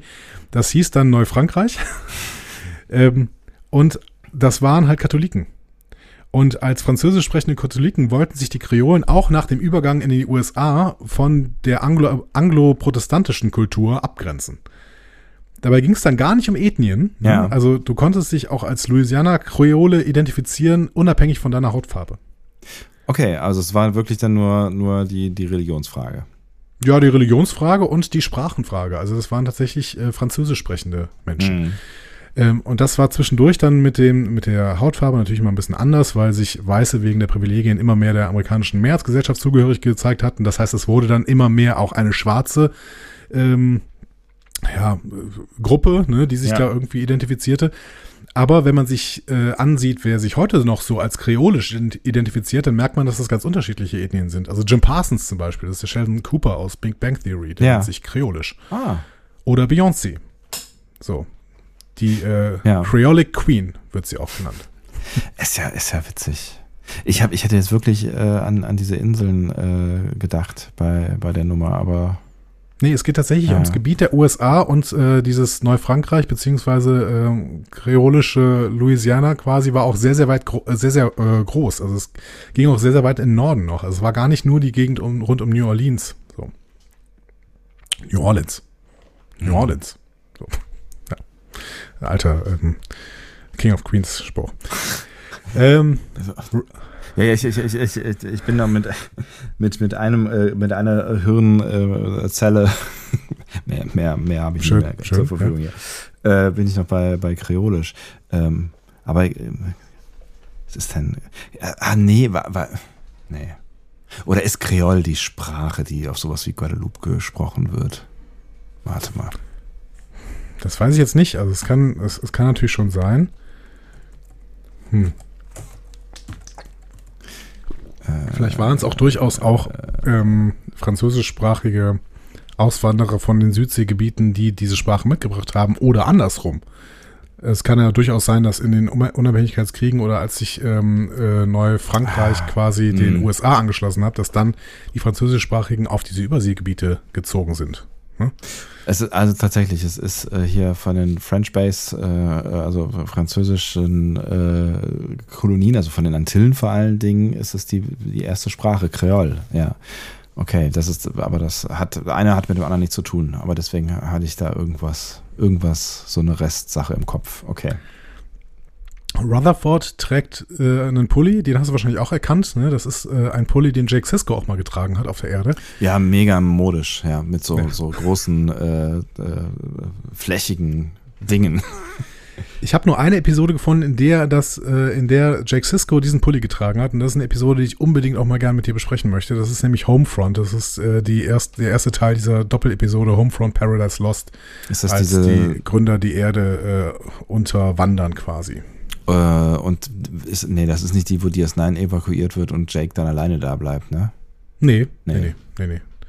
Das machen ja die äh, Cardassianer Ja, ist ähm, richtig. mit, ja. mit den ähm, Vejuns da Ja. Dingern. Ne? ähm, nee, nee, das ist tatsächlich, ähm, die Erde wird von den Gründern unterwandert. Im Endeffekt ja, glaube ich, nur von einem oder so, aber ähm, ja, ganz, Und- ganz großartige Doppelfolge. ja. Ja, ja, ich erinnere mich auch dunkel. Rutherford und Tandy besprechen jetzt ihre Pläne. Offenbar waren sie schon im Grand Canyon, überlegen da auch nochmal hinzugehen. Ähm, oder zu einem London Kings Spiel. Ne? Da waren wir eben schon, Mhm. Ja. ne? London Kings. Oder nach Bozeman, Montana, wo der First Contact stattgefunden hat. ja, dazu später mehr. Dazu später mehr, ja. Ähm, Tandy hat auf jeden Fall bei ihrer Ausbildung bei der Sternenflotte San Francisco niemals verlassen und muss jetzt viel nachholen. Ähm, ja, aber so haben wir Tandy auch kennengelernt, ne? dass sie sich voll auf eine Aufgabe fokussiert und dann halt äh, mal nicht nach links und rechts guckt. Nee, also und genauso fokussiert sie sich jetzt auf die Aufgabe Sightseeing, ne? Genau, ja, genau, das muss jetzt passieren. Ja. Im Hintergrund läuft ein Fernseher und wir sehen FNN, die vom ersten Prozesstag berichten, wo dann auch äh, Ransom, Shax und Tiana hinten im Publikum sitzen. Tandy fragt sich, wie Mariner, na, Mariner das hinnimmt. Und das war deren Stichwort. Also literally hat sie Minuten auf ein Stichwort gewartet, wie Bäumler nachher petzt. Und die beiden setzen sich dann zu Rutherford und Tandy und besprechen den Plan. Ja, also eine meiner Lieblingsszenen so. Hast du jetzt wirklich auf dieses Stichwort gewartet? Ja, hat sie. Aber nur eine Minute. Ähm, wenn, während sie den Plan besprechen, läuft ja im Hintergrund mal wieder was Schönes ab. Nämlich Bäumler nimmt sich einen Tropfen Catracel White Hot. Wir hatten es im Trailer angesprochen. Ja. Ne? Also äh, Riesengag, weil Catracel White ja die Droge war, mit der die Vorta, die Gemma da abhängig vom Dominion gemacht haben. Hm, weißes äh, Zeug, also wie der Name suggeriert, ne? Genau, eigentlich weißes Zeug, Ja. aber dieses Hot hat hier ist rot. Und es hat laut Flasche 17 Millionen Scoville. Der höchste Scoville-Wert unserer Zeit ist 16 Millionen. ähm, also, ich habe mir mal die höchsten drei Werte angeguckt, die jemals gemessen worden sind auf dieser Scoville-Skala. Ne? Also The Source, ähm, lange Zeit schärfste Chilisauce der Welt, hat 7,1 Millionen Scoville. Dann gibt es eine mit 9 Millionen Mad Dog 357 Nummer 9 Plutonium. so nennt die sich. Die Okay. schärfste Chilisauce der Welt bis heute. Und es gibt eben etwas, was 16 Millionen Scoville hat. Das ist reines Capsaicin. Das sind Kristalle, die irgendwie, ja, also Capsaicin ist irgendwie aus, aus, äh, aus irgendwelchen Schalen, Tieren oder sowas. Auf jeden Fall keine Ahnung. Capsaicin ist auf jeden Fall eigentlich die Referenzsubstanz zur Schärfebestimmung. Äh, deswegen mehr als 16 Millionen Scoville geht eigentlich nicht. Also 17 Millionen Scoville sind ein Quatschwert und vor allen Dingen wäre das eine solche Soße auf gar keinen Fall genießbar. Die, also die Firma, die das reine Capsaicin tatsächlich auch nur als Werbegag anbietet, heißt Ja. Blair, Blair Sauces und Snacks, äh, die rät das Tragen von Schutzhandschuhen und Augenschutz bei Experimenten mit Capsaicin. so. Alright. Ähm, mal zum Vergleich, ich habe mir gar keinen Vergleich rausgesucht, aber wir müssen mal kurz gucken. Ähm, wie Tabasco ist ja schon nicht so schlecht, was die Schärfe angeht. Auf jeden ne? Fall. Die normale Tabasco-Soße. So, Sambal Oleg kommt danach bei mir irgendwie. Also Tabasco hat 50.000 Scoville. Okay. That's a completely different. Ja, das ist ja, äh, ja. Ähm, ja. Also Bäumler nimmt sich davon einen Tropfen und stirbt danach fast. Ja, Äh, Mariner nimmt sich ungefähr zehn äh, dicke Spritzer. Ja. So, und für sie ist das ein, ein guter Kick in der äh, in dem äh, Gambo. Ne? ja. So. Tandy ist ist zwar, Mariner ein Mensch? Nein, Mariner ist natürlich kein Mensch, das wissen wir auch mittlerweile. Ne? Sie ist irgendwas anderes. Wir wissen noch nicht was. Sie heißt ja auch Mariner, während beide ihre Eltern Freeman heißen. Ja. Ähm, Tandy, ja, lass, lass das weiter zu einem großen Geheimnis äh, hochstilisieren. Ja. Tandy ist zwar eher auf der äh, Lass die Föderation mal machen Seite von äh, Alonso Freeman, aber sie korrumpiert jetzt auch nicht Mariners Pläne und Rutherford kann tatsächlich helfen. Der hat nämlich einen Blick auf die Koordinaten des Standorts der Cerritos werfen können. Ja. Und da äh, der Standort nur, also beziehungsweise die Koordinaten des Standorts nur 19 Ziffern haben, konnte er sich den Standort gut merken. Ne? Also, weil er halt auch so ein tolles Implantat hat. Ja. So. Ähm, Problem, es gibt nur einen Weg zu diesem Trockendock über einen verschlüsselten Transporter in einem Sicherheitsbereich. Tja, Tja, und da gehen sie jetzt hin. natürlich. Brechen also ein. Müssen nur noch an dem als Psycho-Badass bekannten Security-Chief vorbei. Und das wird schwer. Das wird schwer. Vorher schleichen sie sich übrigens noch an Shuttles vorbei. Äh, die heißen übrigens wieder wie äh, kalifornische Nationalparks, also hier Contra Costa und Pinnacles. Ähm, so, der Chief Security äh, Typ, der Psycho Badass, entpuppt sich als Carlton Danny Dennis. Und den kennen wir woher? Ich wusste, dass die Frage kommt. Ich habe keine Ahnung. Sag's mir. Wir kennen ihn gar nicht. Ah. Das ist kein, keine Star Trek-Referenz. Ich habe echt auch gedacht, dass wir hier eine Star Trek-Referenz hätten, aber nö. Zumindest habe ich keine gefunden. Das, okay. Also das war so aufgebaut tatsächlich, dass ich relativ fest damit gerechnet habe, dass ich da irgendeine Figur vergessen habe. Ich auch, ich habe mich total gewundert. Ich Ja. habe mich noch, ich habe mich übrigens zweimal gewundert und beides bei Figuren, die von demselben Sprecher gesprochen werden, nämlich Carlton Danny Dennis und Captain Gavin. Die werden beide von Bobby äh, Moynihan geäußert, gesprochen. ja. ne? Der äh, ist von Saturday Night Live Mhm. und macht da unter anderem Star Trek Sketche mit Chris Pine. Geil. Er spielt, er spielt Spocko. äh, ge- genau, Bobby Moyne, Moynihan. Das ist irgendwie irischer Name, ich kann das schlecht aussprechen. Ähm, genau, also beide Figuren hatten irgendwie den Anschein, als hätten sie, wären sie irgendwie eine größere Star Trek-Referenz, aber Ja. ich habe keine gefunden. Verrückt. Dafür liest ähm, Carlton Dennis aber Emery äh, Erickson. Und das ist eine Star Trek-Referenz. Das ist nämlich der Erfinder des Transporters. Der wird uns in Enterprise Daedalus vorgestellt. Ist ja schön, wenn der in seinem hohen Alter immer sich noch mit den Basics des Transporters hier auseinandersetzt. Na, vielleicht Tja. ist er auch schon advanced. Ja, wer weiß. Ja. So. Ähm, Transporter Chief äh, Dennis trägt eine ältere Sternenflottenuniform aus der Voyager-Ära. Mhm. Und ähm, weil er diese Jacke da drüber trägt, sieht er so ein bisschen aus wie das Hologramm von Louis Zimmerman aus Projections. Also hier ähm, dem, dem, der Vorlage für den äh, für das MAN. Ja. Mhm.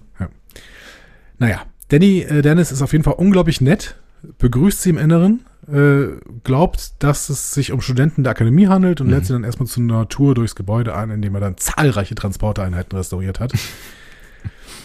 Jetzt hast du erwartet, dass ich dir da super, super viel drüber erzähle. Ja, Ähm, schon, also ein Stück weit. Also erwartet ist ein großes Wort, aber ähm, vermutet. Das hätte jetzt ein Bild sein können mit so unterschiedlichen Transporterräumen. Das haben sie aber nicht gemacht. Wahrscheinlich waren die Transporterräume zu groß. Stattdessen stehen da halt Einzeltransporter und die sehen wir in Star Trek eigentlich sehr, sehr selten. Mhm. So. Du kannst dann, du könntest jetzt Exegese betreiben und du könntest dir die äh, Rückwände dieser Einzeltransporter angucken. Die wiederum lassen sich nämlich zuordnen zu, zu Transporterräumen der einzelnen Schiffe. so. Aber das ist eine Aufgabe für euch, das könnt ihr selber machen. ich habe ich hab auf jeden Fall die, äh, die Rückwand vom TNG-Transporterraum erkannt und ich glaube auch von TOS. So. Ja. Immerhin. Ähm, keiner von unseren Lower-Deckern kann sich mit den Gedanken anfreunden, einen so netten Typen auszuschalten. Ja. Ne, der dann Also auch noch irgendwie über seine, über seine Frau redet, über die er trauert und so. Ja. Ja, also sie versuchen es, ne? äh, Und äh, auch, auch Mariner versucht es dann gerade und dann sagt er wieder was. Und ich glaube, genau das sagt er gerade. Und äh, Sie scheitern dann in ihrem schlechten Gewissen. Ich mochte auch den Spruch von Mariner, hieß everyone's äh, Grandpa. Ja, er Ja, hat, er hat, er, das sind so Weihnachtsmann-Vibes auch irgendwie rüber, Ja. rüber geweht. Dabei merken sie aber übrigens nicht, dass er sie längst durchschaut hat. Äh, Ja. Das merken sie dann erst, als er einen Phaser auf sie richtet. Und dann beichten sie dann sehr, sehr schnell. Äh, und Danny wird auch wieder nett und macht ihnen eine Suppe. Ganz, ganz geil. Also aus der Kalten, das fand ich, fand ich einen guten, äh, guten Moment. Ja. Ja, er ist halt nicht blöd, ne? Ja. Bei der Suppe ähm, zeigt Danny dann, dass er durchaus auch Sympathien für das Anliegen unserer Lower Deckers hat. Helfen kann er ihnen trotzdem nicht, weil äh, dieses Verogament den Transporter stört. Kennen wir gut, ne? So Ja. Interferenzen, weswegen man nicht beamen kann. Mal kurz geguckt, Gelbo Kelbonit, Mangesit, Ionenstürme, das sind so Sachen, die auf jeden Fall Interferenzen fürs Beamen sind. Offensichtlich auch Verogamentströme. So. Wer hätte es gedacht? Äh, naja, gut. Ich habe noch nicht so ganz verstanden, äh, haben die das in den Nachrichten gesagt, dass die quasi bewusst ausgesetzt worden sind? Oder sind die einfach gerade da?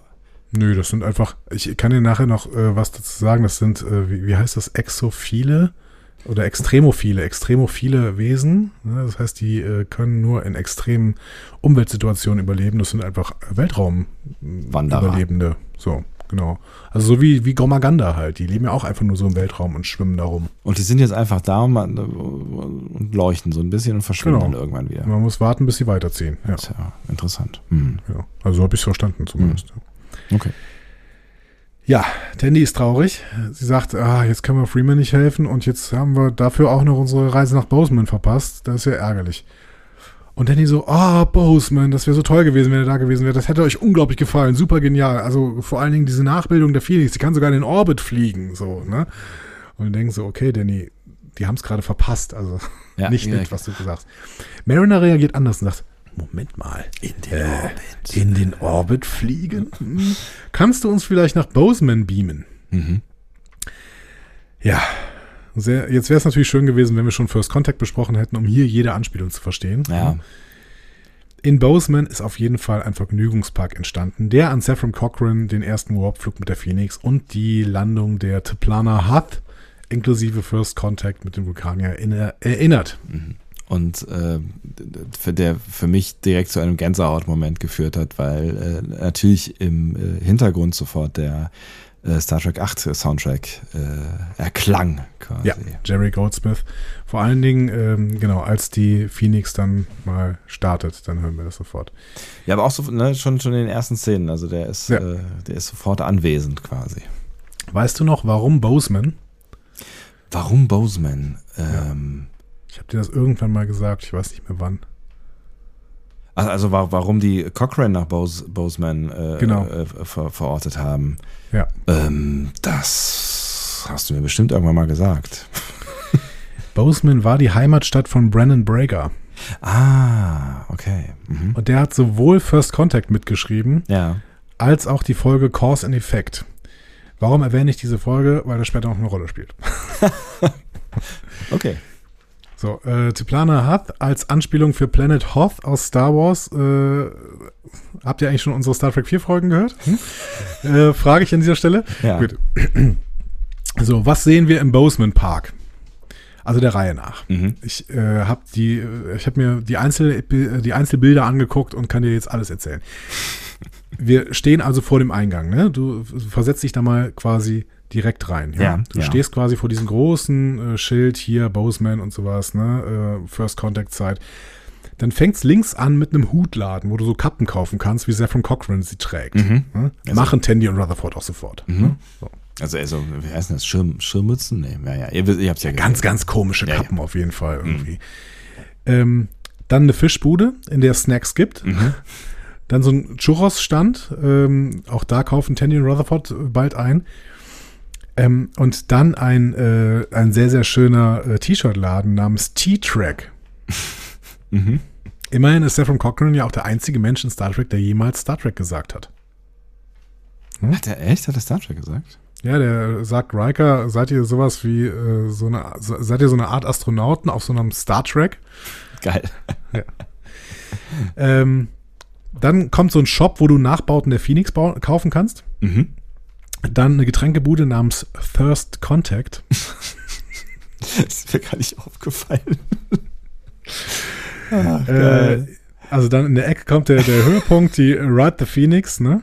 Ja. Ähm, auf der rechten Seite würdest du jetzt ein großes Gebäude sehen. Von hinten sieht man, dass es wohl eine Cafeteria ist. Vorne davor ist die Crash and Burn Bar mit der One-Song Jukebox. Was läuft da auf dieser One-Song Jukebox? Oh, das weiß ich nicht mehr. Ähm, also ich, ne, ich weiß nur noch hier, was, was ähm, äh, quasi in den Kassettenrekorder geschoben wird, aber was in der. Ich erinnere mich an die, ich erinnere mich an die Szene, aber. Mhm. Das ist diese Troy ist besoffen in der Barszene. Ja, genau. Und da läuft äh, Ubi Dubi von Roy Orbison. Ah, ja. Äh, und zwar tatsächlich immer. So. Und sind auch ein bisschen genervt davon, aber hey. Ähm, der Ticketschalter ist ein kleiner Phoenix-Nachbau, wo irgendwo so ein Typ drin sitzt. Ähm, hinter der Cafeteria steht ein Modell der Teplana Hearth, diesem Vulkanier-Schiff von First Contact, Ja. ist aber mittlerweile ein Klettergerüst mit Rutsche und Schaukeln. Das war, fand ich auch ganz geil.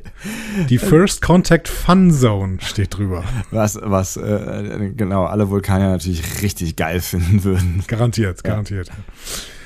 Ähm, Im hinteren Bereich des Parks ein Ballonhändler mit Schiffsmodellballons, sogar einem Delta als Ballon. Mhm.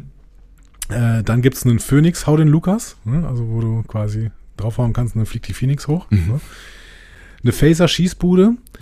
Ähm, dann war so ein Cargo-Band Entenangeln, keine Ahnung, wo das herkam. Ähm, und eine riesige Statue von Saffron Cochran mit zwei Fingern in Richtung Sterne zeigen. Ähm, über die hatte Jordi LaForge auch in Star Trek First Contact gesprochen. Ähm, und ein Modell dieser Statue, exakt dieser Statue, befindet sich bei Captain Archer im Quartier. Auf der NX-01. Ach, guck an. Okay. Witzig. Ähm, ja, und ansonsten sehen wir BesucherInnen, äh, aber auch so ein Reenactor, der am Feuer steht und Kindern wahrscheinlich die Geschichte erzählt. Mhm. Und rundherum überall das Phoenix-Logo. Ähm, das äh, stammt von einem Mission-Patch, der an der Wand des 602-Clubs in Enterprise First Flight zu sehen ist. Also die, das ist eine Episode, wo es irgendwie so einen Club gibt, der quasi an alte Zeiten erinnert. Und da hängt an der Wand das Phoenix-Logo.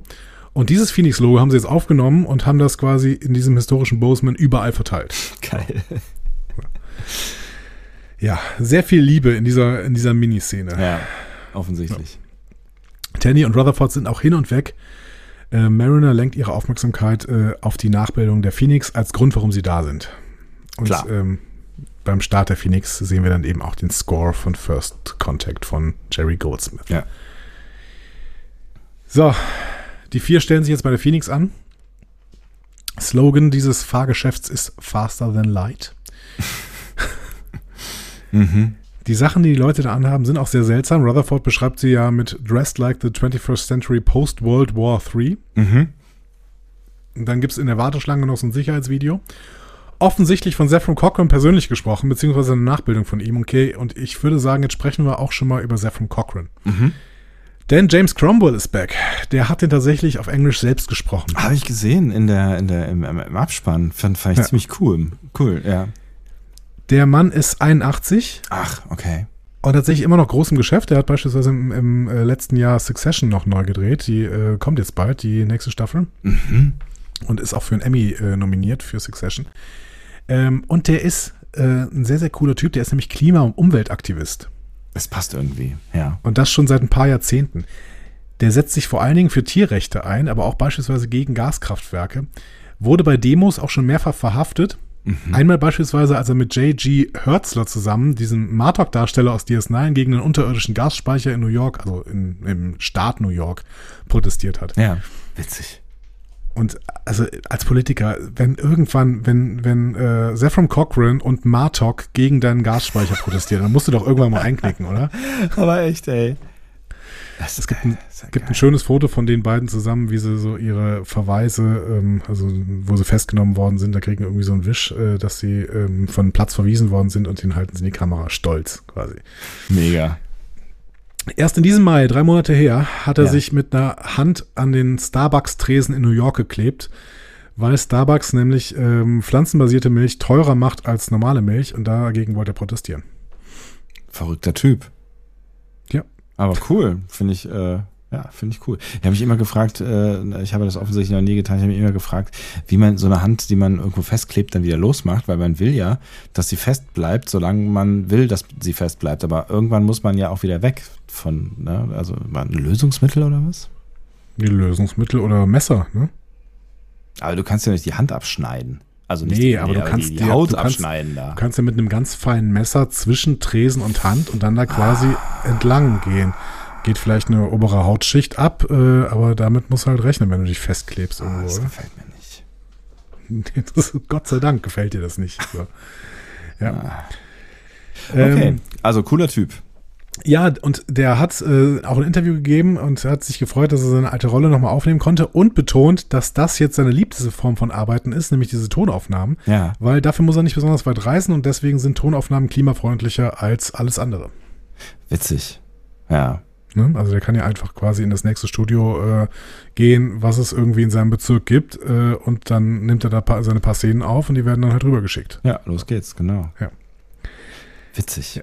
Aber ich finde es richtig cool, dass, dass er auch Bock drauf hat und so und dass es, dass es gemacht hat, ja. Ja, der hat sich, der hat sich total gefreut. Es war wirklich wie bei, ähm, wie bei äh, Janeway. Die hat sich auch sehr, sehr gefreut, wieder mitsprechen zu dürfen. Aber ich, ich meine, es ist ja auch irgendwie geil, dass du, ne, dass du so eine Rolle angeboten bekommst, wo, also, ne, das, das, muss, das muss er ja wahrscheinlich auch schon damals überschaut haben, ne, dass, äh, mal abgesehen davon, dass Star Trek halt schon äh, ne, ne, damals ein Hype war und äh, vielleicht auch der Film zu einer Art Kult werden könnte, aber dass du dann quasi auch noch eine Kultfigur innerhalb dieses Franchises spielen darfst, Ja. von der du ja eigentlich ausgehen konntest, dass sie eine Kultfigur wird, weil es ja eine Kultfigur ist, so, ne? Ähm, das ist ja schon irgendwie ganz geil. Es ist halt auch ein gutes Drehbuch gewesen. Ne? Also ähm, ich freue mich auch, wenn wir irgendwann mal, hm, sagen wir mal 2028, Ja. ähm, zum 30-jährigen Jubiläum First Contact besprechen. Ja, ich auch. Habe ich auch total sofort gedacht, dass ich mega Bock darauf habe, als ich diese, diese ganzen Anspielungen äh, und Vibes äh, da ge ge gefühlt und gesehen habe. Ähm, so. Nach dem Warten in der Schlange gehen Mariner, Bäumler, Tandy und Rutherford an Bord der Phoenix äh, und planen dann die Automatisierung des Schiffes zu überschreiben. Mhm. Bäumler ist ein bisschen skeptisch, ob das alles funktioniert, weil man nur über einen Meter groß sein muss, um mitzufahren. So, also meint er so, meinst du wirklich, wir kommen damit ins Weltall, literally, so? Ja. Aber Mariner ist zuversichtlich und Rutherford stimmt ihr zu, dass sie das schon hinbekommen werden irgendwie. Sie richten sich ein und dann steigt noch ein Typ ein. Ein nervöser Fahrer, Mitfahrer namens Gavin, Mhm. Ähm, der äh, sagt, ja, ich bin auch nicht so gut, ich kann das nicht so gut irgendwie, ne, Weltall und so, aber mein Gott, ähm, wir sind ja jetzt festgeschnallt und so, ne? Lässt sich auch nicht überzeugen zu gehen, weil hier hat ja ein Platzanweiser gesagt, er soll da rein. So. Schade. Ja. Ups. Was jetzt? Wie gesagt, Gavin, die zweite Rolle, die von Bobby Moynihan geäußert, äh, ge- gesprochen wird, geäußert, geäußert, gesprochen, so. Ja. Ähm, genau, Spocko. Ähm, dann erscheint das Hologramm von Zephon Cochran auf dem Pilotensitz Ja. und fordert sie auf, sich für ihren Trek unter den Sternen fertig zu machen. Ich finde ja, das wäre die Gelegenheit gewesen, nochmal den Begriff Star Trek in Star Trek zu droppen. Das stimmt allerdings, ja. Ähm, aber es ist fast witziger, dass sie es gerade nicht gemacht haben. ne, Dass es nicht zum zweiten Mal James Cromwell als Zephon Cochran wäre, der Star Trek in Star Trek sagt. Ja, Ja. ich, ja, ich hätte es auch witzig gefunden. Und dann liegt da sehr authentisch Magic Carpet Ride von Steppenwolf auf. Genau. Steppenwolf, Steppenwolf. In so einer Art wie, Minidisc. Wie nennt, man das, Ja. wie nennt man das auf äh, Englisch? Ich habe keine Ahnung. Step, Steppenwolf? Steppen, Steppe, Steppenwolf? Oder wird das eingedeutscht wie Kindergarten? also dann Einge, eingeenglischt. Einge, was, aber ihr weißt schon. Guter Song, finde ich. Auf Magic jeden Fall, Ride. aber ne, auch, also eh ein guter Song, aber auch in der Verbindung äh, ist es halt irgendwie, ja, äh, legendary. Es ist auch echt, also man könnte das, glaube ich, auch nebeneinander legen. Die Szenen von äh, denen, als sie den Phoenix-Flug machen, da war ja irgendwie Riker und Troy war noch mit da am Start. Ja, Und ähm, und mussten auch damit Diese kämpfen, Szenen hier. dass äh, ne, der, der Cromwell, äh, Dings, äh, Cochrane war ja, äh, ähm, betrunken? äh, ja genau, also verka hart verkatert, ne? Ja, genau.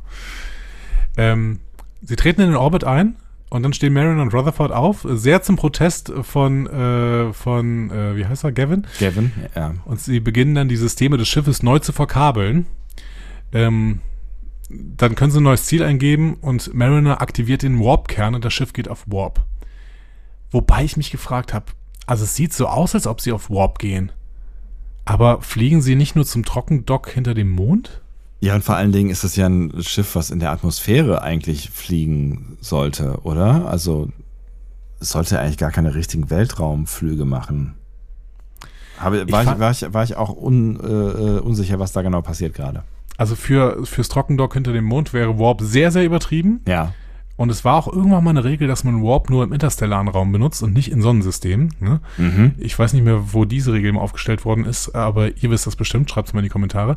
Auf dem ähm, Planeten oder Himmelskörper, bei dem man dann vorbeifliegt, wenn es der Mond ist, weiß ich nicht, äh, da sieht man wieder Lichter. Vielleicht ist das dann doch der Mars und das, äh, der Trockendock, das Trockendock ist Utopia Planitia. Hm. Möglich, ne? aber auch für den Mars wäre Warp sehr übertrieben. Ne? Ja. Also Erde-Mars. Auch nicht weit weg, ja. Es ging aber noch, weil Utopia Planitia gibt's noch. Äh, Children of Mars ähm, passiert in 2385 und das hier spielt 2382. Das Ja. heißt, es sind noch drei Jahre bis Children of Mars. Ich bin übrigens total gespannt, ähm, wenn Lower Decks hier noch drei Staffeln weitergehen sollte, dann kommen wir in die Zeiten der Picard, im Prinzip zumindest die Vorgeschichte von Picard spielt. Ja. Das heißt, da müssten wir ein bisschen was von dieser Politik vielleicht mitbekommen irgendwie.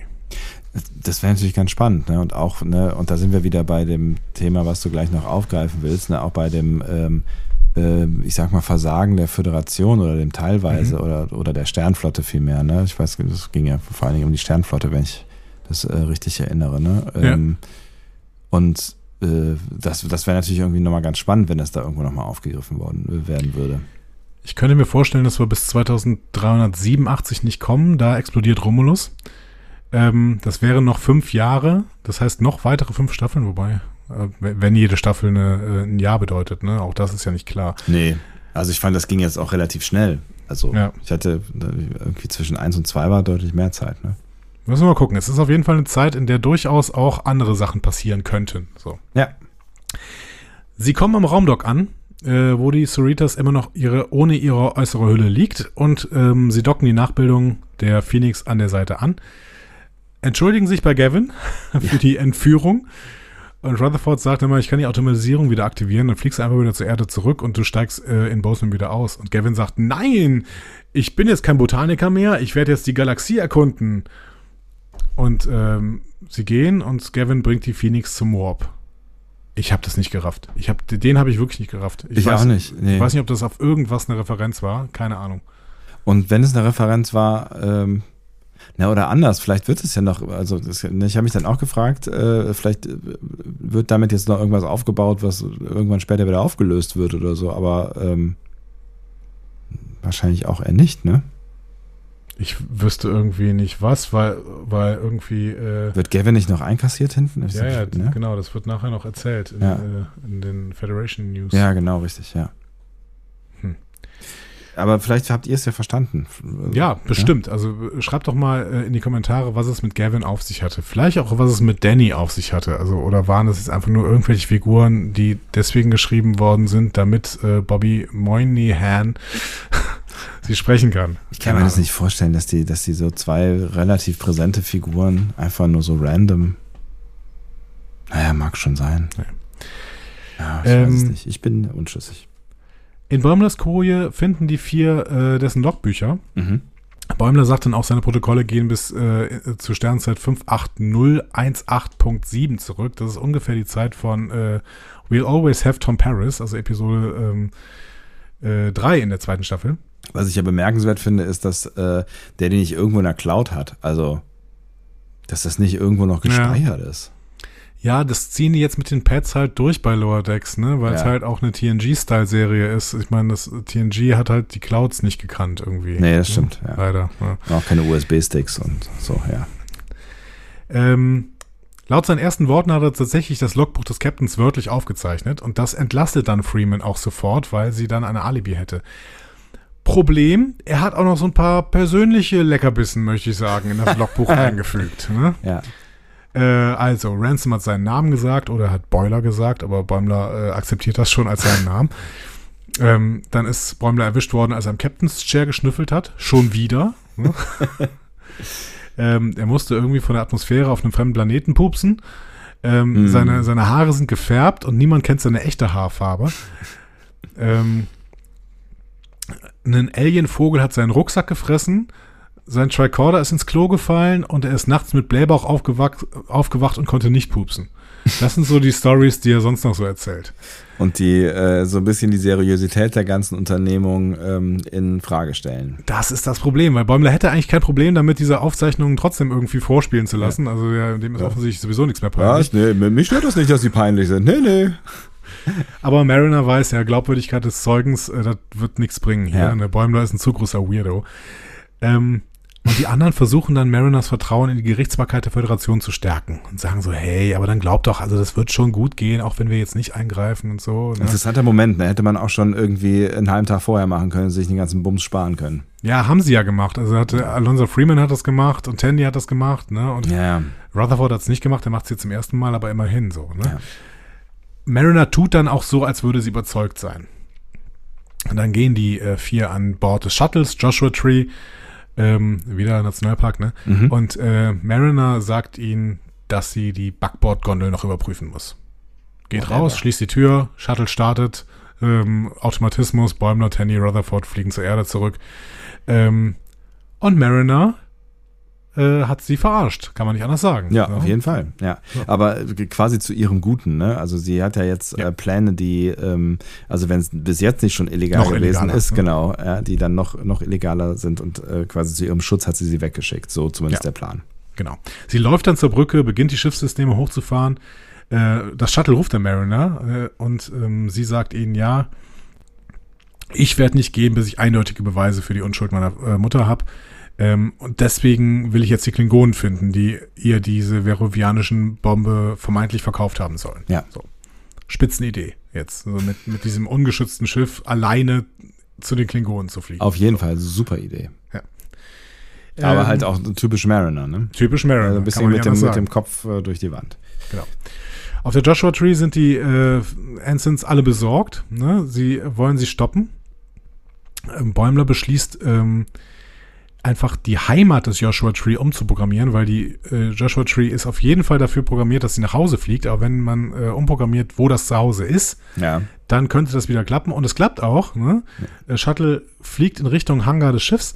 Das Problem ist, es erwartet, dass da dann die Erdatmosphäre kommt, die das Shuttle bremst. Die kommt aber nicht. Ja. Deswegen rast dieses Ding einfach in diesen Hangar rein und bleibt auf, auf, dem, auf dem Deckel liegen quasi, kann man so sagen. Also Schiffsentführung, Shuttle zerstört, also läuft richtig gut gerade da. Ich weiß übrigens nicht, ob das zerstört ist. Also ich finde, es sah ramponiert, aber nicht unbedingt zerstört aus. Ich Ja, bin gespannt, okay. ob wir die Joshua Tree nochmal sehen. Ja, vermutlich kann man sie reparieren, aber trotzdem macht man sich damit ja keine Freunde, ne? Das glaube ich auch. Hast du übrigens gemerkt, dass Bäumle den Autopiloten Piloti nennt? Piloti? Nee. In, in einem dieser ähm, sehr, sehr actionreichen Momente sagt er äh, Peloti. Und ähm, ich finde, wir sollten uns das auch angewöhnen, den Autopiloten immer Piloti zu nennen. Piloti. da muss ich mal drauf achten. Ja, geil. So, die Ensigns eilen zur Brücke, überraschen Mariner und ähm, fangen an, mit ihr zu kämpfen, weil sie äh, offensichtlich nicht klar denkt. Ja. Äh, Rutherford versucht, sie aus dem Navigationssystem auszusperren. Ähm, aber Mariner kämpft tatsächlich ganz gut und kann die eine Zeit lang zumindest aufhalten. Frage der anderen, warum kannst du so gut kämpfen? Ja, also, zu Recht, ne? Da äh, wird, wird weiter hier an der, an, am, Mythos Mariner äh, gearbeitet. Wobei das hat Mariner begründet. In Mugato Gumato hat sie erzählt, dass sie ähm, immer, wenn sie da umgezogen ist und immer wieder auf ein neues Schiff gekommen ist, wollte sie keine neuen Freunde finden und hat deswegen viel Zeit gehabt, um selbst Kampfkünste zu üben Hm. im Holodeck. Wollen wir das mal glauben? Ja, es ist schon eine gute Begründung. Währenddessen auf einer nahegelegenen Raumstation im Orbit der Erde, äh, äh, Typ Regula 1, wir kennen sie aus den Filmen, ähm, sitzen zwei Sicherheitsoffiziere, haben Dienst, der eine spielt 3D-Schach, offensichtlich ist dieser Dienst nicht besonders spannend, Nee. als plötzlich die Cerritos vorbeifliegt. so, sag mal, äh, Was? haben wir heute einen Cerritos-Start? Nein, die Cerritos sind trocken. Nein, die Cerritos ist da. Guck aus dem Fenster, riesengroß. ja, sie schlagen dann Alarm. Ja. Ähm, Das ist auch relativ konsequent dafür, dass die eigentlich eher sonst so eine eher gemütliche Kugel sch- schieben, so, ne? ja, aber konsequent auch erst, nachdem sie das geklärt haben, dass das jetzt tatsächlich die Cerritos ist. Ja, stimmt.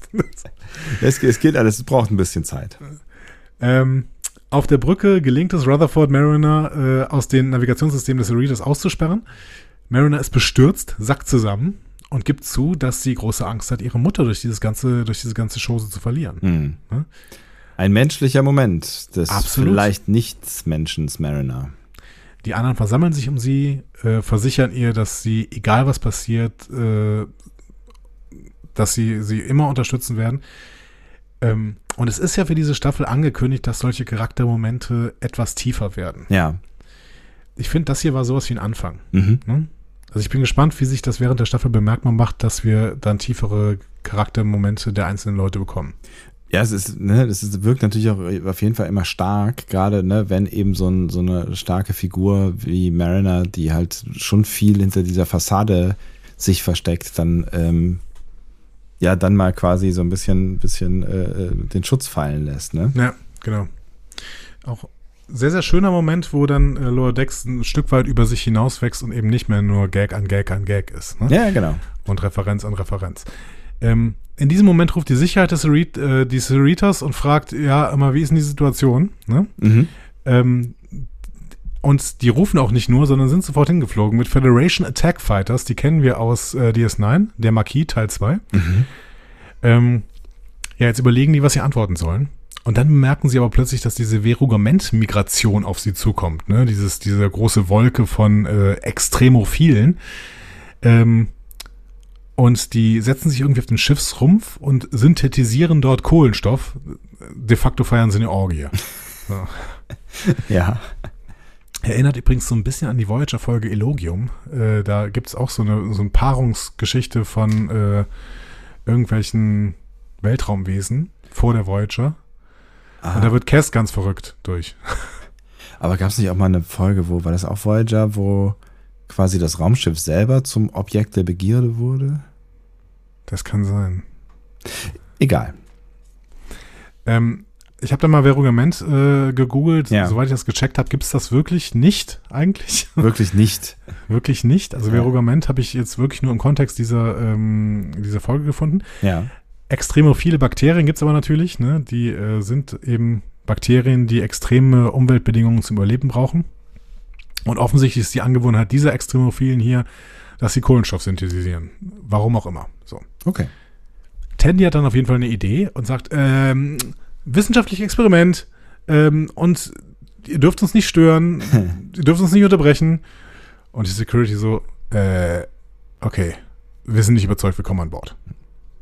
Okay. Wobei, die, wobei die noch einigermaßen gechillt sind, ne, finde ich auch. Ne? Also die, die sind ja also nahezu... schießen sie nicht ab. Nee, genau. Und, und sie, sie starten ja auch eine halbwegs freundliche Konversation dann, ne? Ja, so einigermaßen. Ne? Ja. Das Sicherheitsteam betritt den Hangar ähm, und da kümmern sich unsere vier gerade dann um die vielen Gameten der Virugament-Population. Sie haben nämlich die Idee gehabt, einfach den Hangar aufzumachen und die reinzulassen. So. Das überzeugt dann auch das Sicherheitsteam, dass die tatsächlich helfen und einer von den beiden ist dann sogar so sehr, sehr bewunder bewundernswert über dieses Engagement für die Wissenschaft. So Ja. vier junge Ensigns, die sich für die Wissenschaft einsetzen. Ganz, ganz Wow. toll. Sehe ich gerne. Äh, nur noch eine Frage hier fürs Protokoll. Wer, äh, welcher Offizier hat das befohlen? Ja, mal kurz, dann brauchen wir einen Namen. So. Schwierig. Und die so, mm, ja, äh, ähm, äh, äh, äh. Und dann kommt Captain Freeman von hinten Ja. und sagt, ich war's. Hm. Ja, und die Sicherheitsoffiziere gehen dann auch sofort. Ja, Verrückt. Freeman, Shax, Tiana. Alle wieder da und Freeman ist da. free. Free. Ja. Free Women. Mariner umarmt sie auch sofort Mhm. und fragt, äh, äh, und der Prozess? Bist du, bist du, bist du auf der Flucht? Ne? und Admiral Daddy Alonso äh, sagt dann, äh, nein, der Prozess ist vorbei. Ja. So. Ja, und dann sehen wir einen epischen Zusammenschnitt, erzählt von Freeman, den Verlauf der ganzen Chose.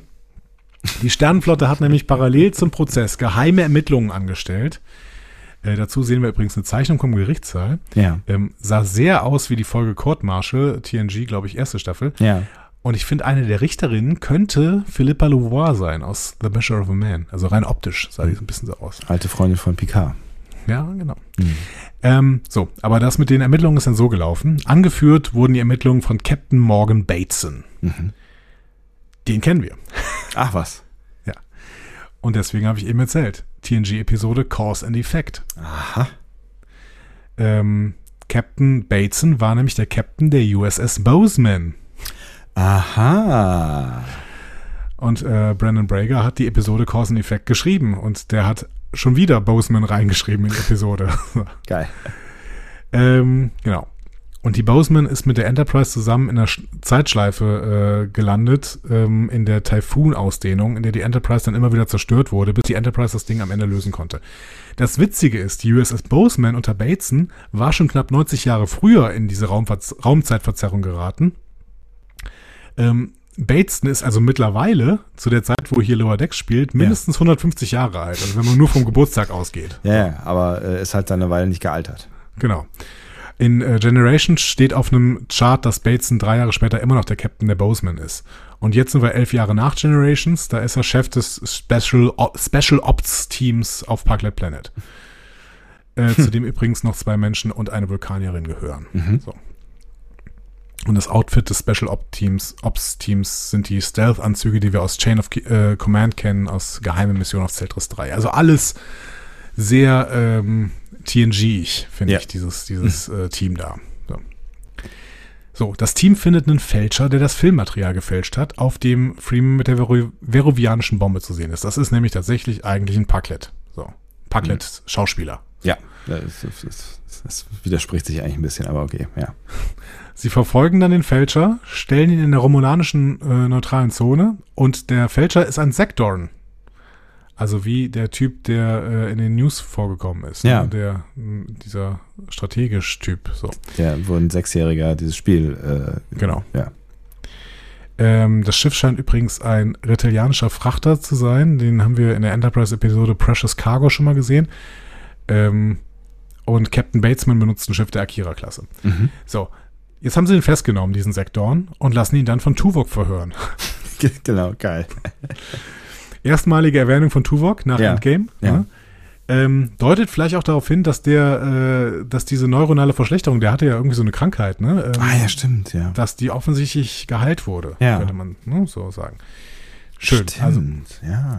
Tuvok wollte ja immer alle so befragen und hat das ganz oft auch mit, äh, mit Gedankenverschmelzen gemacht. Also ähm, auch Der war dann, der ist ein bisschen inflationärer mit umgegangen, ne? genau. Das passt auch irgendwie zu ihm, dass er da jetzt äh, so ein Ermittler ist bei Ja. der Föderation. Ja, und daraufhin kommt das Geständnis des Fälschers, ja, es waren die Packlets selbst. Sie haben ihren Planeten hochgejagt, um von der Föderation zu fordern, sie auf einem anderen Planeten anzusiedeln, der mehr Ressourcen hat. Genialer Plan. Genialer Plan. Freeman äh, sagt dann auch, ja, Classic Samaritan Snare. Ne? Ist natürlich eine Anspielung auf die Episode, wo die Pucklets äh, einen Notruf an die Föderation absetzen, um ihr dann Technologie zu stehlen. Ähm, und äh, da sehen wir einen Rückblick in Picards Vergangenheit in der Folge, Samaritan Snare. Ja. Ähm, das Herz eines Captains heißt sie auf Deutsch, glaube ich, ne? Ja, kann sein. Am Ende der ganzen Nummer wird auf jeden Fall die Packlet-Prinzessin festgenommen und äh, Tuvok, Freeman, Bateson, Ransom, Shax und Tiana treten triumphierend vor die Presse vorm Gerichtsgebäude. Tja, Believe in the Federation. Ja, es ist eine absolute Liebeserklärung an die Sternenflotte. Ja. Ne? Und, Und- an die Föderation, die Mariner ganz schön doof aussehen lässt, weil sie halt nicht an das System geglaubt hat.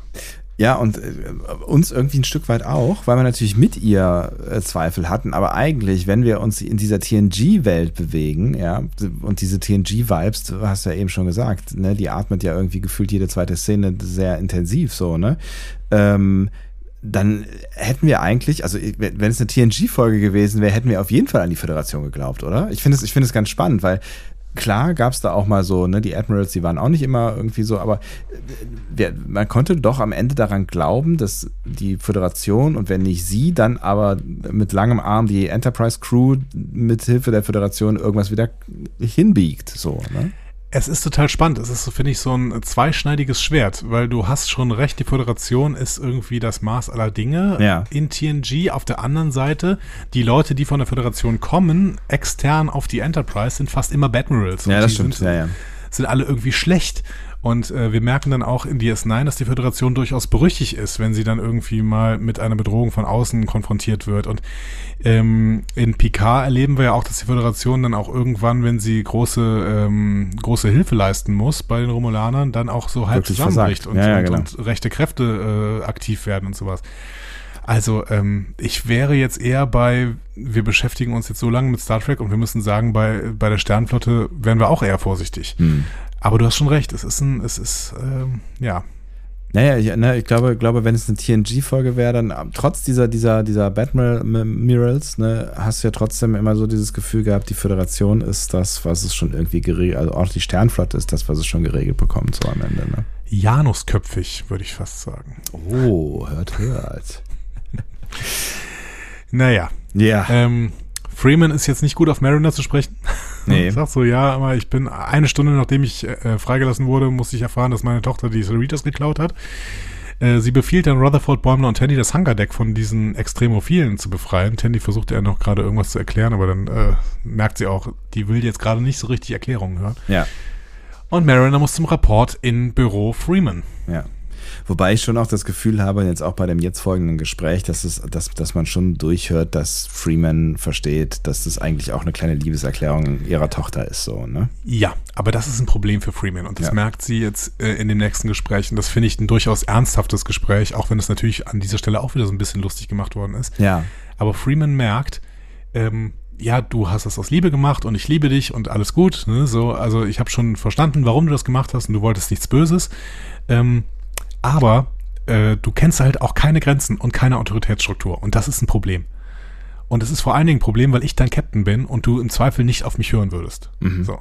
Das und heißt, sie, sie auch nichts tun würde, ne? Also sie, Ja. sie ist halt auch die, äh, die am Ende wahrscheinlich sie nicht von der Cerritos runterwerfen würde. So, ne? Genau, weil die Cerritos ja schon der, die letzte Chance ist. Sie Ja. ist ja von allen anderen Schiffen schon runtergeflogen.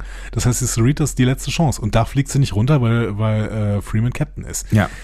Und Freeman sagt, das geht nicht, weil dann auf Dauer eben meine gesamte Autorität äh, flöten geht, wenn die anderen merken, dass sie sowieso machen, dass du sowieso machen kannst, was du willst und Ja. nicht rausfliegst. Fällt Also ja früh hat- auf nach zwei Staffeln. Also hat Freeman jetzt eine Idee. Es gibt jetzt eine neue Autoritätsperson, die die Aufsicht über Mariner hat und die auch anders als Freeman entscheiden könnte, dass Mariner aus der Sternenflotte geworfen wird. Nämlich Jack Ransom. Zitat, I'm your mama now.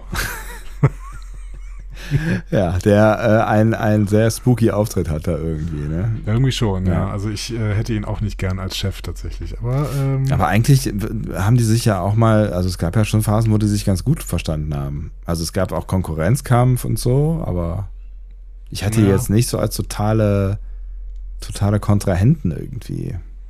Aber ja, geht das hatte, ja. ich, hatte ich schon oft das Gefühl, gerade in der letzten Staffel war das immer schon wieder so an die Anspielung, dass Ransom echt auch gar keinen Bock auf äh, Mariner hat, Hm. weil Mariner sich eben alles leisten kann und trotzdem von äh, Freeman gedeckt wird. Ja. So oder so, es wird auf jeden Fall wahrscheinlich jetzt kein Spaß für sie werden. Aber für uns. Ja, die Frage ist natürlich jetzt, was passiert, weil ne, zwangsläufig könnte natürlich jetzt genau das passieren, was man erwartet, ne, dass sie wieder über die Stränge schlägt, weil warum sollte sie sich jetzt plötzlich fügen können? Also sie hat es ja auch gar nicht gelernt. Und äh, dann fliegt sie raus aus der Nummer und mal gucken, was dann passiert. We will see. Yes. Ähm, wir haben noch eine Szene zurück im Hangar. Ne, da freuen sich Bäumler, Tandy und Rutherford wieder auf das Cerritos zu sein, auch wenn sie hier diesen ganzen Quatsch aufräumen müssen, diese ganzen äh, Extremophilen, die sich da in alle möglichen Ecken und Enden geschleimt haben. Ähm, sie schalten dann äh, Federation News Network ein, weil sie denken, ja, vielleicht sehen wir auch eine Berichterstattung über den Prozess. Ja. Die kriegen sie nicht. Stattdessen zwei andere Meldungen, nämlich erstens, der kleine Junge, der Fermats letzten Satz löste. Ja. Äh, das ist ja so ein Mathematiker, der irgendwie so einen ähm, äh, Beweis äh, gesucht hat für etwas, was eigentlich feststeht, so, aber was man mathematisch irgendwie nicht beweisen kann. Mhm. Und die Geschichte, ja, ja, ich, keine Ahnung, ich bin kein Mathematiker, aber die Geschichte, äh, wie das Ding in Star Trek behandelt worden ist, ist ganz witzig, weil Captain Picard versucht, das äh, mal zu lösen, Ah. dieses Theorem, diesen Fermats letzten Satz, Ja. in The Royale. Ähm, Ist das Und- diese Hotelfolge? Nee. Äh, weiß ich nicht gerade. Kann, ja, kann sein. Ich habe da auch diese, diese Drehtür im Ja. Kopf. Die wo oft nicht Ähm, bedienen kann. Und ähm, Jadzia Dex in Facets äh, sagt sie, einer ihrer früheren Hosts, Tobin, hat den originellsten Beweis seit Wilds vor über 300 Jahren gebracht. So, und das Witzige ist, das sind zwei unterschiedliche Bemerkungen über die Vergangenheit, weil nämlich zwischen der äh, The Royale-Folge und der ähm, Facets-Folge von Ja, DS9 ja. wurde das Ding gelöst. Ach was. 1995. Ähm, und zwar von Andrew Wiles, den äh, Jazia Dex hier zitiert. So, also das ist der erste Beweis dieses äh, letzten Satz von Fermat und der lag zwischen der Ausstrahlung der beiden Folgen. Was natürlich ärgerlich ist, weil irgendwie Picard äh, ja gedacht hat, er müsste das erstmalig lösen. Geil. Ja. Ja, witzig. Ähm, genau, und jetzt ist es hier offensichtlich von einem äh, kleinen Jungen gelöst worden. Auch nicht schlecht. Ähm, und die zweite größere Meldung ist, wir sehen Gavin wieder. Ne? Ja. Ähm, der wurde aufgelesen, vom Schiff weggezogen. Ähm, ja, und ähm, wir sehen auch, dass neben der Phoenix ein, ein Runabout Danube-Klasse oder Danube-Klasse, ähm, ne, also ähm, angedockt ist. Ja. Danube-Klasse sind die Standard-Shuttles von DS9. Hm. Jetzt habe ich es auch endlich übrigens kapiert. Danube äh, ist der englische Name für die Donau. Also das passt zu den ganzen Ah. sonstigen Shuttle- Shuttle-Bezeichnungen von DS9, die Rio alle nach Flüssen benannt worden genau, sind. ja. Hm. Ich dachte immer, was ist denn Danube, wenn ich das gelesen habe? Aber es ist Danube, also es ist halt die Donau, ja. Das Okay. wusste ich auch nicht tatsächlich. Wieder was gelernt. Ja, schön, toll. Bildungsauftrag erfüllt in diesem Podcast. Hervorragend. Und Ja. damit geht diese Folge zu Ende. Äh, Schneller als man denkt, ja. Also schnell, ja. ja. jetzt nicht wir unbedingt. Ich glaube, das ist relativ erwartungskonform, was wir jetzt hier geliefert haben. Aber Glaube ich auch. ne? ähm, ähm, ja, ich habe es ja eben schon gesagt. Ich fand die tatsächlich sehr kurzweilig diese Folge. Ja, ja, ja. Fand ich auch. Hat mir, hat mir auch extrem gut gefallen. Wir müssen jetzt ja, sollen wir irgendwie Punkte bringen, geben oder sowas? Haben wir noch nie gemacht. Also haben wir so? schon gemacht, aber wir haben gesagt, irgendwie, wir lassen das wieder, weil das irgendwie Ja. so äh, gefährlich ist. Ne? Ja, genau. Also wir geben Daumen hoch, guter Start in die Staffel. Ähm, Lower Decks macht im Prinzip genau da weiter, wo es aufgehört hat. Ne? Ja, ja. Das, das sagst du jetzt einfach so, ohne mich gefragt zu haben. Das finde ich ganz interessant. Aber ja, ich, ich stimme zu. Also ich habe wirklich, Entschuldigung. hast du schon so rausgehört, ne? Ich hab's raus. Ja, ich, Ja. ich dachte, ich dachte, du hättest es schon gesagt gerade. So. Ja. Aber erzähl, erzähl doch nur noch mal. Was Nein, ist es ist, es ist, du, du hast es ja, was soll man noch lange drum herum reden? Also es ist wirklich eine, eine gute Folge gewesen, die sehr viel Spaß gemacht hat, sehr kurzweilig war, äh, mit Tiefe und Humor. Ähm, was will man mehr? Übrigens die Prämisse dieser Episode. ne, Ja. Ist mir mal aufgefallen, haben wir noch überhaupt nicht gesagt, ist im Prinzip die von Star Trek 3. Stimmt, ja, du hast, du hast völlig recht. ne? Also, Also und auch gefühlt auch von ungefähr 150 anderen Star Trek, weiß ich nicht, Filmen, Serien oder so, oder? Also dass irgendwer Ja. irgendwo gerettet werden muss und man ein Raumschiff klaut dafür, äh, passiert halt häufiger mal, ne? ja, weiß ich gar nicht, ob das so häufig passiert, aber auf jeden Fall äh, passiert es in Star Trek 3 und hier. Ja. So viel können wir schon mal sagen. Da so viel kann man schon mal sagen, auf jeden Fall. Ja. Nee, keine Ahnung. Also, ähm, ja, unser Fazit äh, ist sehr gleichmütig, habe Ja. ich das Gefühl. Ja. Hm? So. Es gibt eigentlich nicht so viel zu kritisieren, aber du hast ja eben gesagt, du würdest gerne noch irgendwas kritisieren. Ähm, ja, Ah, ja, ich muss gerade kurz überlegen. Ja, das ist so ein Gedanke, der mir gekommen ist. Im Prinzip, ähm, die Story hätten wir, hätten wir und haben wir bei Star Trek 3 schon kritisiert, weil im Endeffekt da gar nicht so viel passiert. Ja. So, ne? Und ähm, man könnte natürlich bei Lower Decks irgendwie, vielleicht, ich weiß nicht, ob Lower Decks dann noch besser wäre oder Lower Decks dann anders wäre und wir wollen Lower Decks ja eigentlich gar nicht anders haben, aber man könnte natürlich sagen, wenn diese Story jetzt in einer Live-Action-Serie so passieren würde, würden wir sagen, boah, ist das banaler Quatsch. So, ne? Nur, das ist halt der Punkt von Lower Decks, ne? Ja. dass die eben banalen Quatsch erzählen wollen. So. Und dann auf der Reise zu diesem banalen Quatsch passiert dann halt auch noch irgendwas. Ne? Und so auch so ein bisschen Charakterentwicklung, und zwar gute Charakterentwicklung. Deswegen wollte ich am Anfang auch sagen, das ist jetzt nicht irgendwie Kritik an Lower Decks, es ist nur eine Anmerkung. Wenn wir die Story kritisieren würden, wenn wir sagen würden, okay, wie viel Sterne kriegt denn die Story? Dann würden wir Ja. sagen, ja, keine Ahnung, ein, zwei oder sowas, weil das ist, das ist halt Unsinn. So, ne? Also das geht halt um nichts im Endeffekt. Aber es ist eine ganz spannende Erkenntnis, die wir bestimmt auch schon mal irgendwie, äh, also, ne, ich weiß gar nicht, ob wir sie jemals verbalisiert haben, aber ne, die, die Story ist bei Lower Decks tatsächlich einfach nicht so wichtig. Ne? Während wir, während wir sehr intensiv über die Storylines in den anderen Serien ja diskutieren und auch häufig ja nicht so wahnsinnig richtig gut zufrieden sind, ähm, zumindest mit, mit einzelnen Phasen, äh, ist es hier fast egal. Ne? Also auch schon eigentlich in, auch in den ersten zwei Staffeln fast egal gewesen, weil es eher die Momente sind, auf die es ankommt, Ja. die durch die Story dann halt generiert werden, aber ja, ob die jetzt dahin fliegen oder dahin fliegen, ist halt eigentlich wurscht. Eben, eben. Und Loadex nimmt halt so ein Schema, äh, das sie sich mittlerweile eingeübt hatten, was auch schlau ist. Ne? Sie Ja. gehen an irgendeinen Ort, wo sie ganz viele Referenzen einbauen können. Ne? Hier mal, hier war es Boseman, dann ist es mal irgendein Museum, wo ganz viel Zeugs Gott, äh, das lagert war- oder, Eine der schlimmsten Folgen, die wir je gemacht haben. oder hier irgendwie jedes, dieser, jedes Ding haben wir so. dieser egal, ja. Planet, wo ähm, dann alle möglichen Zonen waren, das, die klingonische Zone, die Ja. romulanische Ja. Zone, die Whatever-Zone, ne? So, also äh, wir gehen an irgendwelche Orte, wo wir dann im Referenzfeuerwerk abfeuern können. So. Das ist natürlich eine, ein super Schema, weil es uns aber auch so Bock macht, ne? Also ich meine, das ist äh, nicht nur in der Besprechung macht das natürlich sehr, sehr viel Spaß, diese ganzen Sachen zu finden, ne? Und schreibt bitte noch drunter, wenn ihr noch irgendwas anderes gefunden habt. Aber ähm, es macht uns eben dann auch Spaß, weil wir das angucken können und dann eben so schmunzeln müssen. Ah, guck mal hier, Butlet, ne? So, nach dem Motto. Ja, ich, ich muss immer schmunzeln, wenn ich einen Butler sehe. ähm, es ist halt die spannende Frage, ob das sich auf Dauer abnutzt. Ne? Das ist eher so ein bisschen. ähm, ne, ich ich habe schon Bock jetzt auch mit den Charakteren, die da natürlich immer, immer weiter wachsen, ne? also und immer irgendwie immer greifbarer werden, auch mehr zu erleben, das, ne, sie mehr kennenzulernen, das soll ja passieren, hast du eben schon Mhm. gesagt in dieser Staffel, aber auch mit ihnen wirklich vielleicht ein bisschen noch was Tieferes zu erleben, so. Ja. Und ich kann mir gut vorstellen, dass das vielleicht ne, so ähnlich so wie bei The Orville irgendwann umschlägt, ne, dass es dann diese, diese ernsten Anteile, die es jetzt auch gibt, dass die, das haben wir ja auch in der zweiten Staffel eigentlich schon so ein bisschen Eben. so erlebt, ne, Mhm. dass die dann vielleicht doch noch ein bisschen ähm, mehr Gewicht bekommen. Ich wollte es gerade sagen, wir haben es Ja. am Ende der ersten Staffel war es schon so, dass wir da drei, vier Episoden hatten, ich glaube drei vor allen Dingen, Die die so, über, ne, die ja. so überragend waren, Ja. die ein bisschen zusammenhängen, Ja. aber die vor allen Dingen auch so ein bisschen tiefer auch in die Story gelegt hatten. Das hatten wir in der zweiten Staffel dann noch ein Stück mehr. Und ähm, hier wird jetzt halt ein Bogen aus der zweiten Staffel sehr, sehr schnell abgefrühstückt. Ich glaube auch, dass die Packlets irgendwann durch sind, weil der Gag, den kannst du halt nicht, glaube ich, ewig ziehen. Nee. Vielleicht auch schon damit. Vielleicht ist damit auch Genau. erledigt. Das ja. kann, das kann echt das Ende der Packlets jetzt hier sein und dann sehen wir mal, was denn da noch so kommt. Ich glaube schon, dass sie auch den Anspruch haben, die, dass die Stories auch ein bisschen tiefer werden, jetzt auch als in dieser Folge hier. Hm. Und ähm, dann werden wir sehen. Also ich glaube, wenn, wenn Lower Decks es schafft, die Erfolgsformel weiterzuführen quasi und ähm, gleichzeitig ähm, ja halt noch Story da reinzubringen.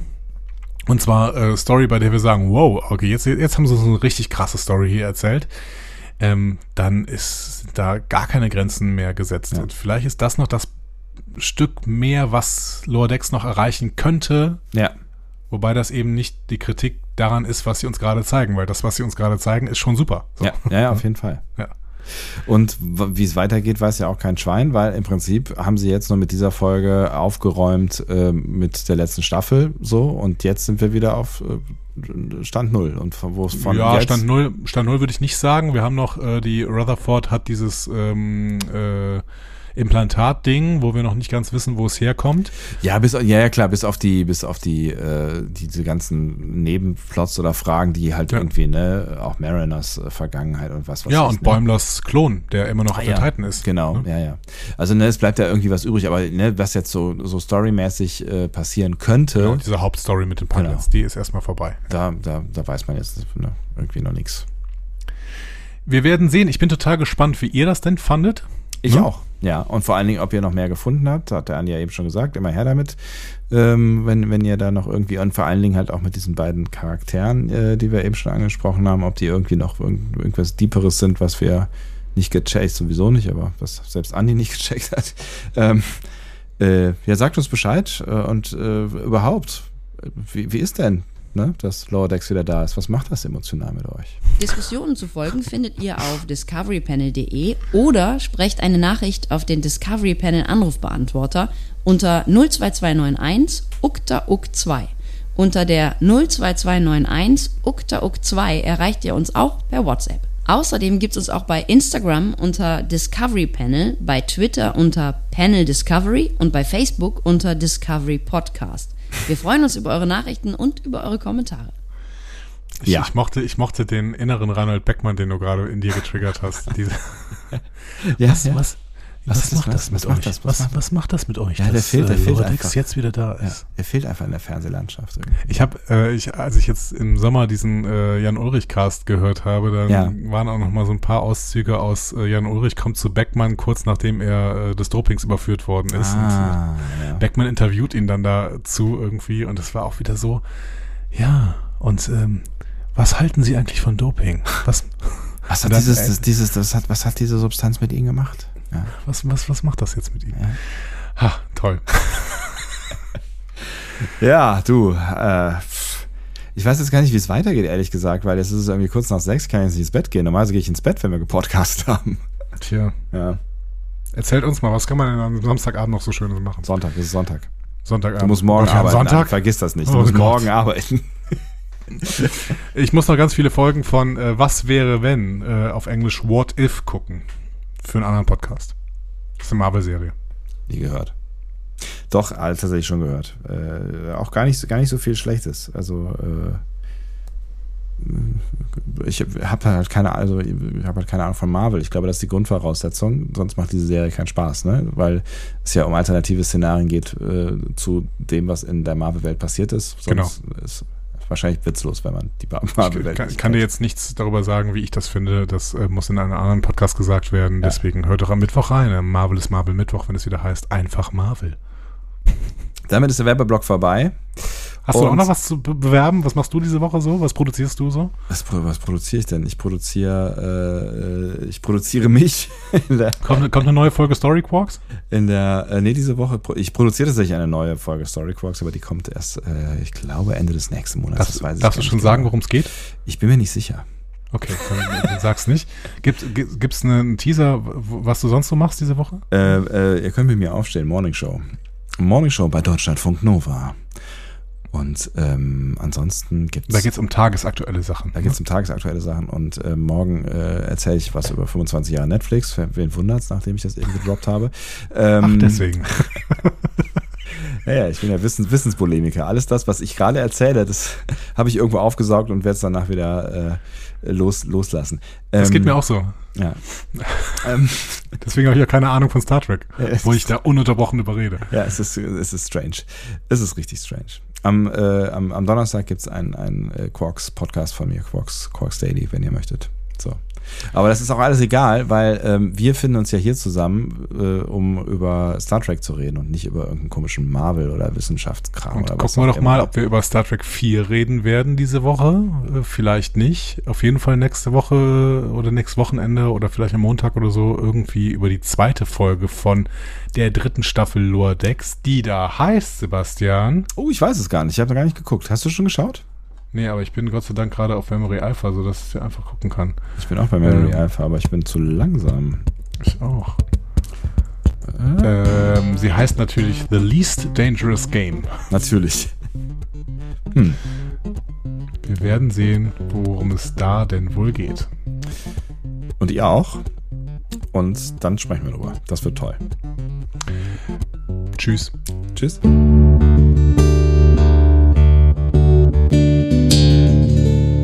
Mehr Star Trek Podcasts findet ihr auf discoverypanel.de. Discovery Panel. Discover Star Trek.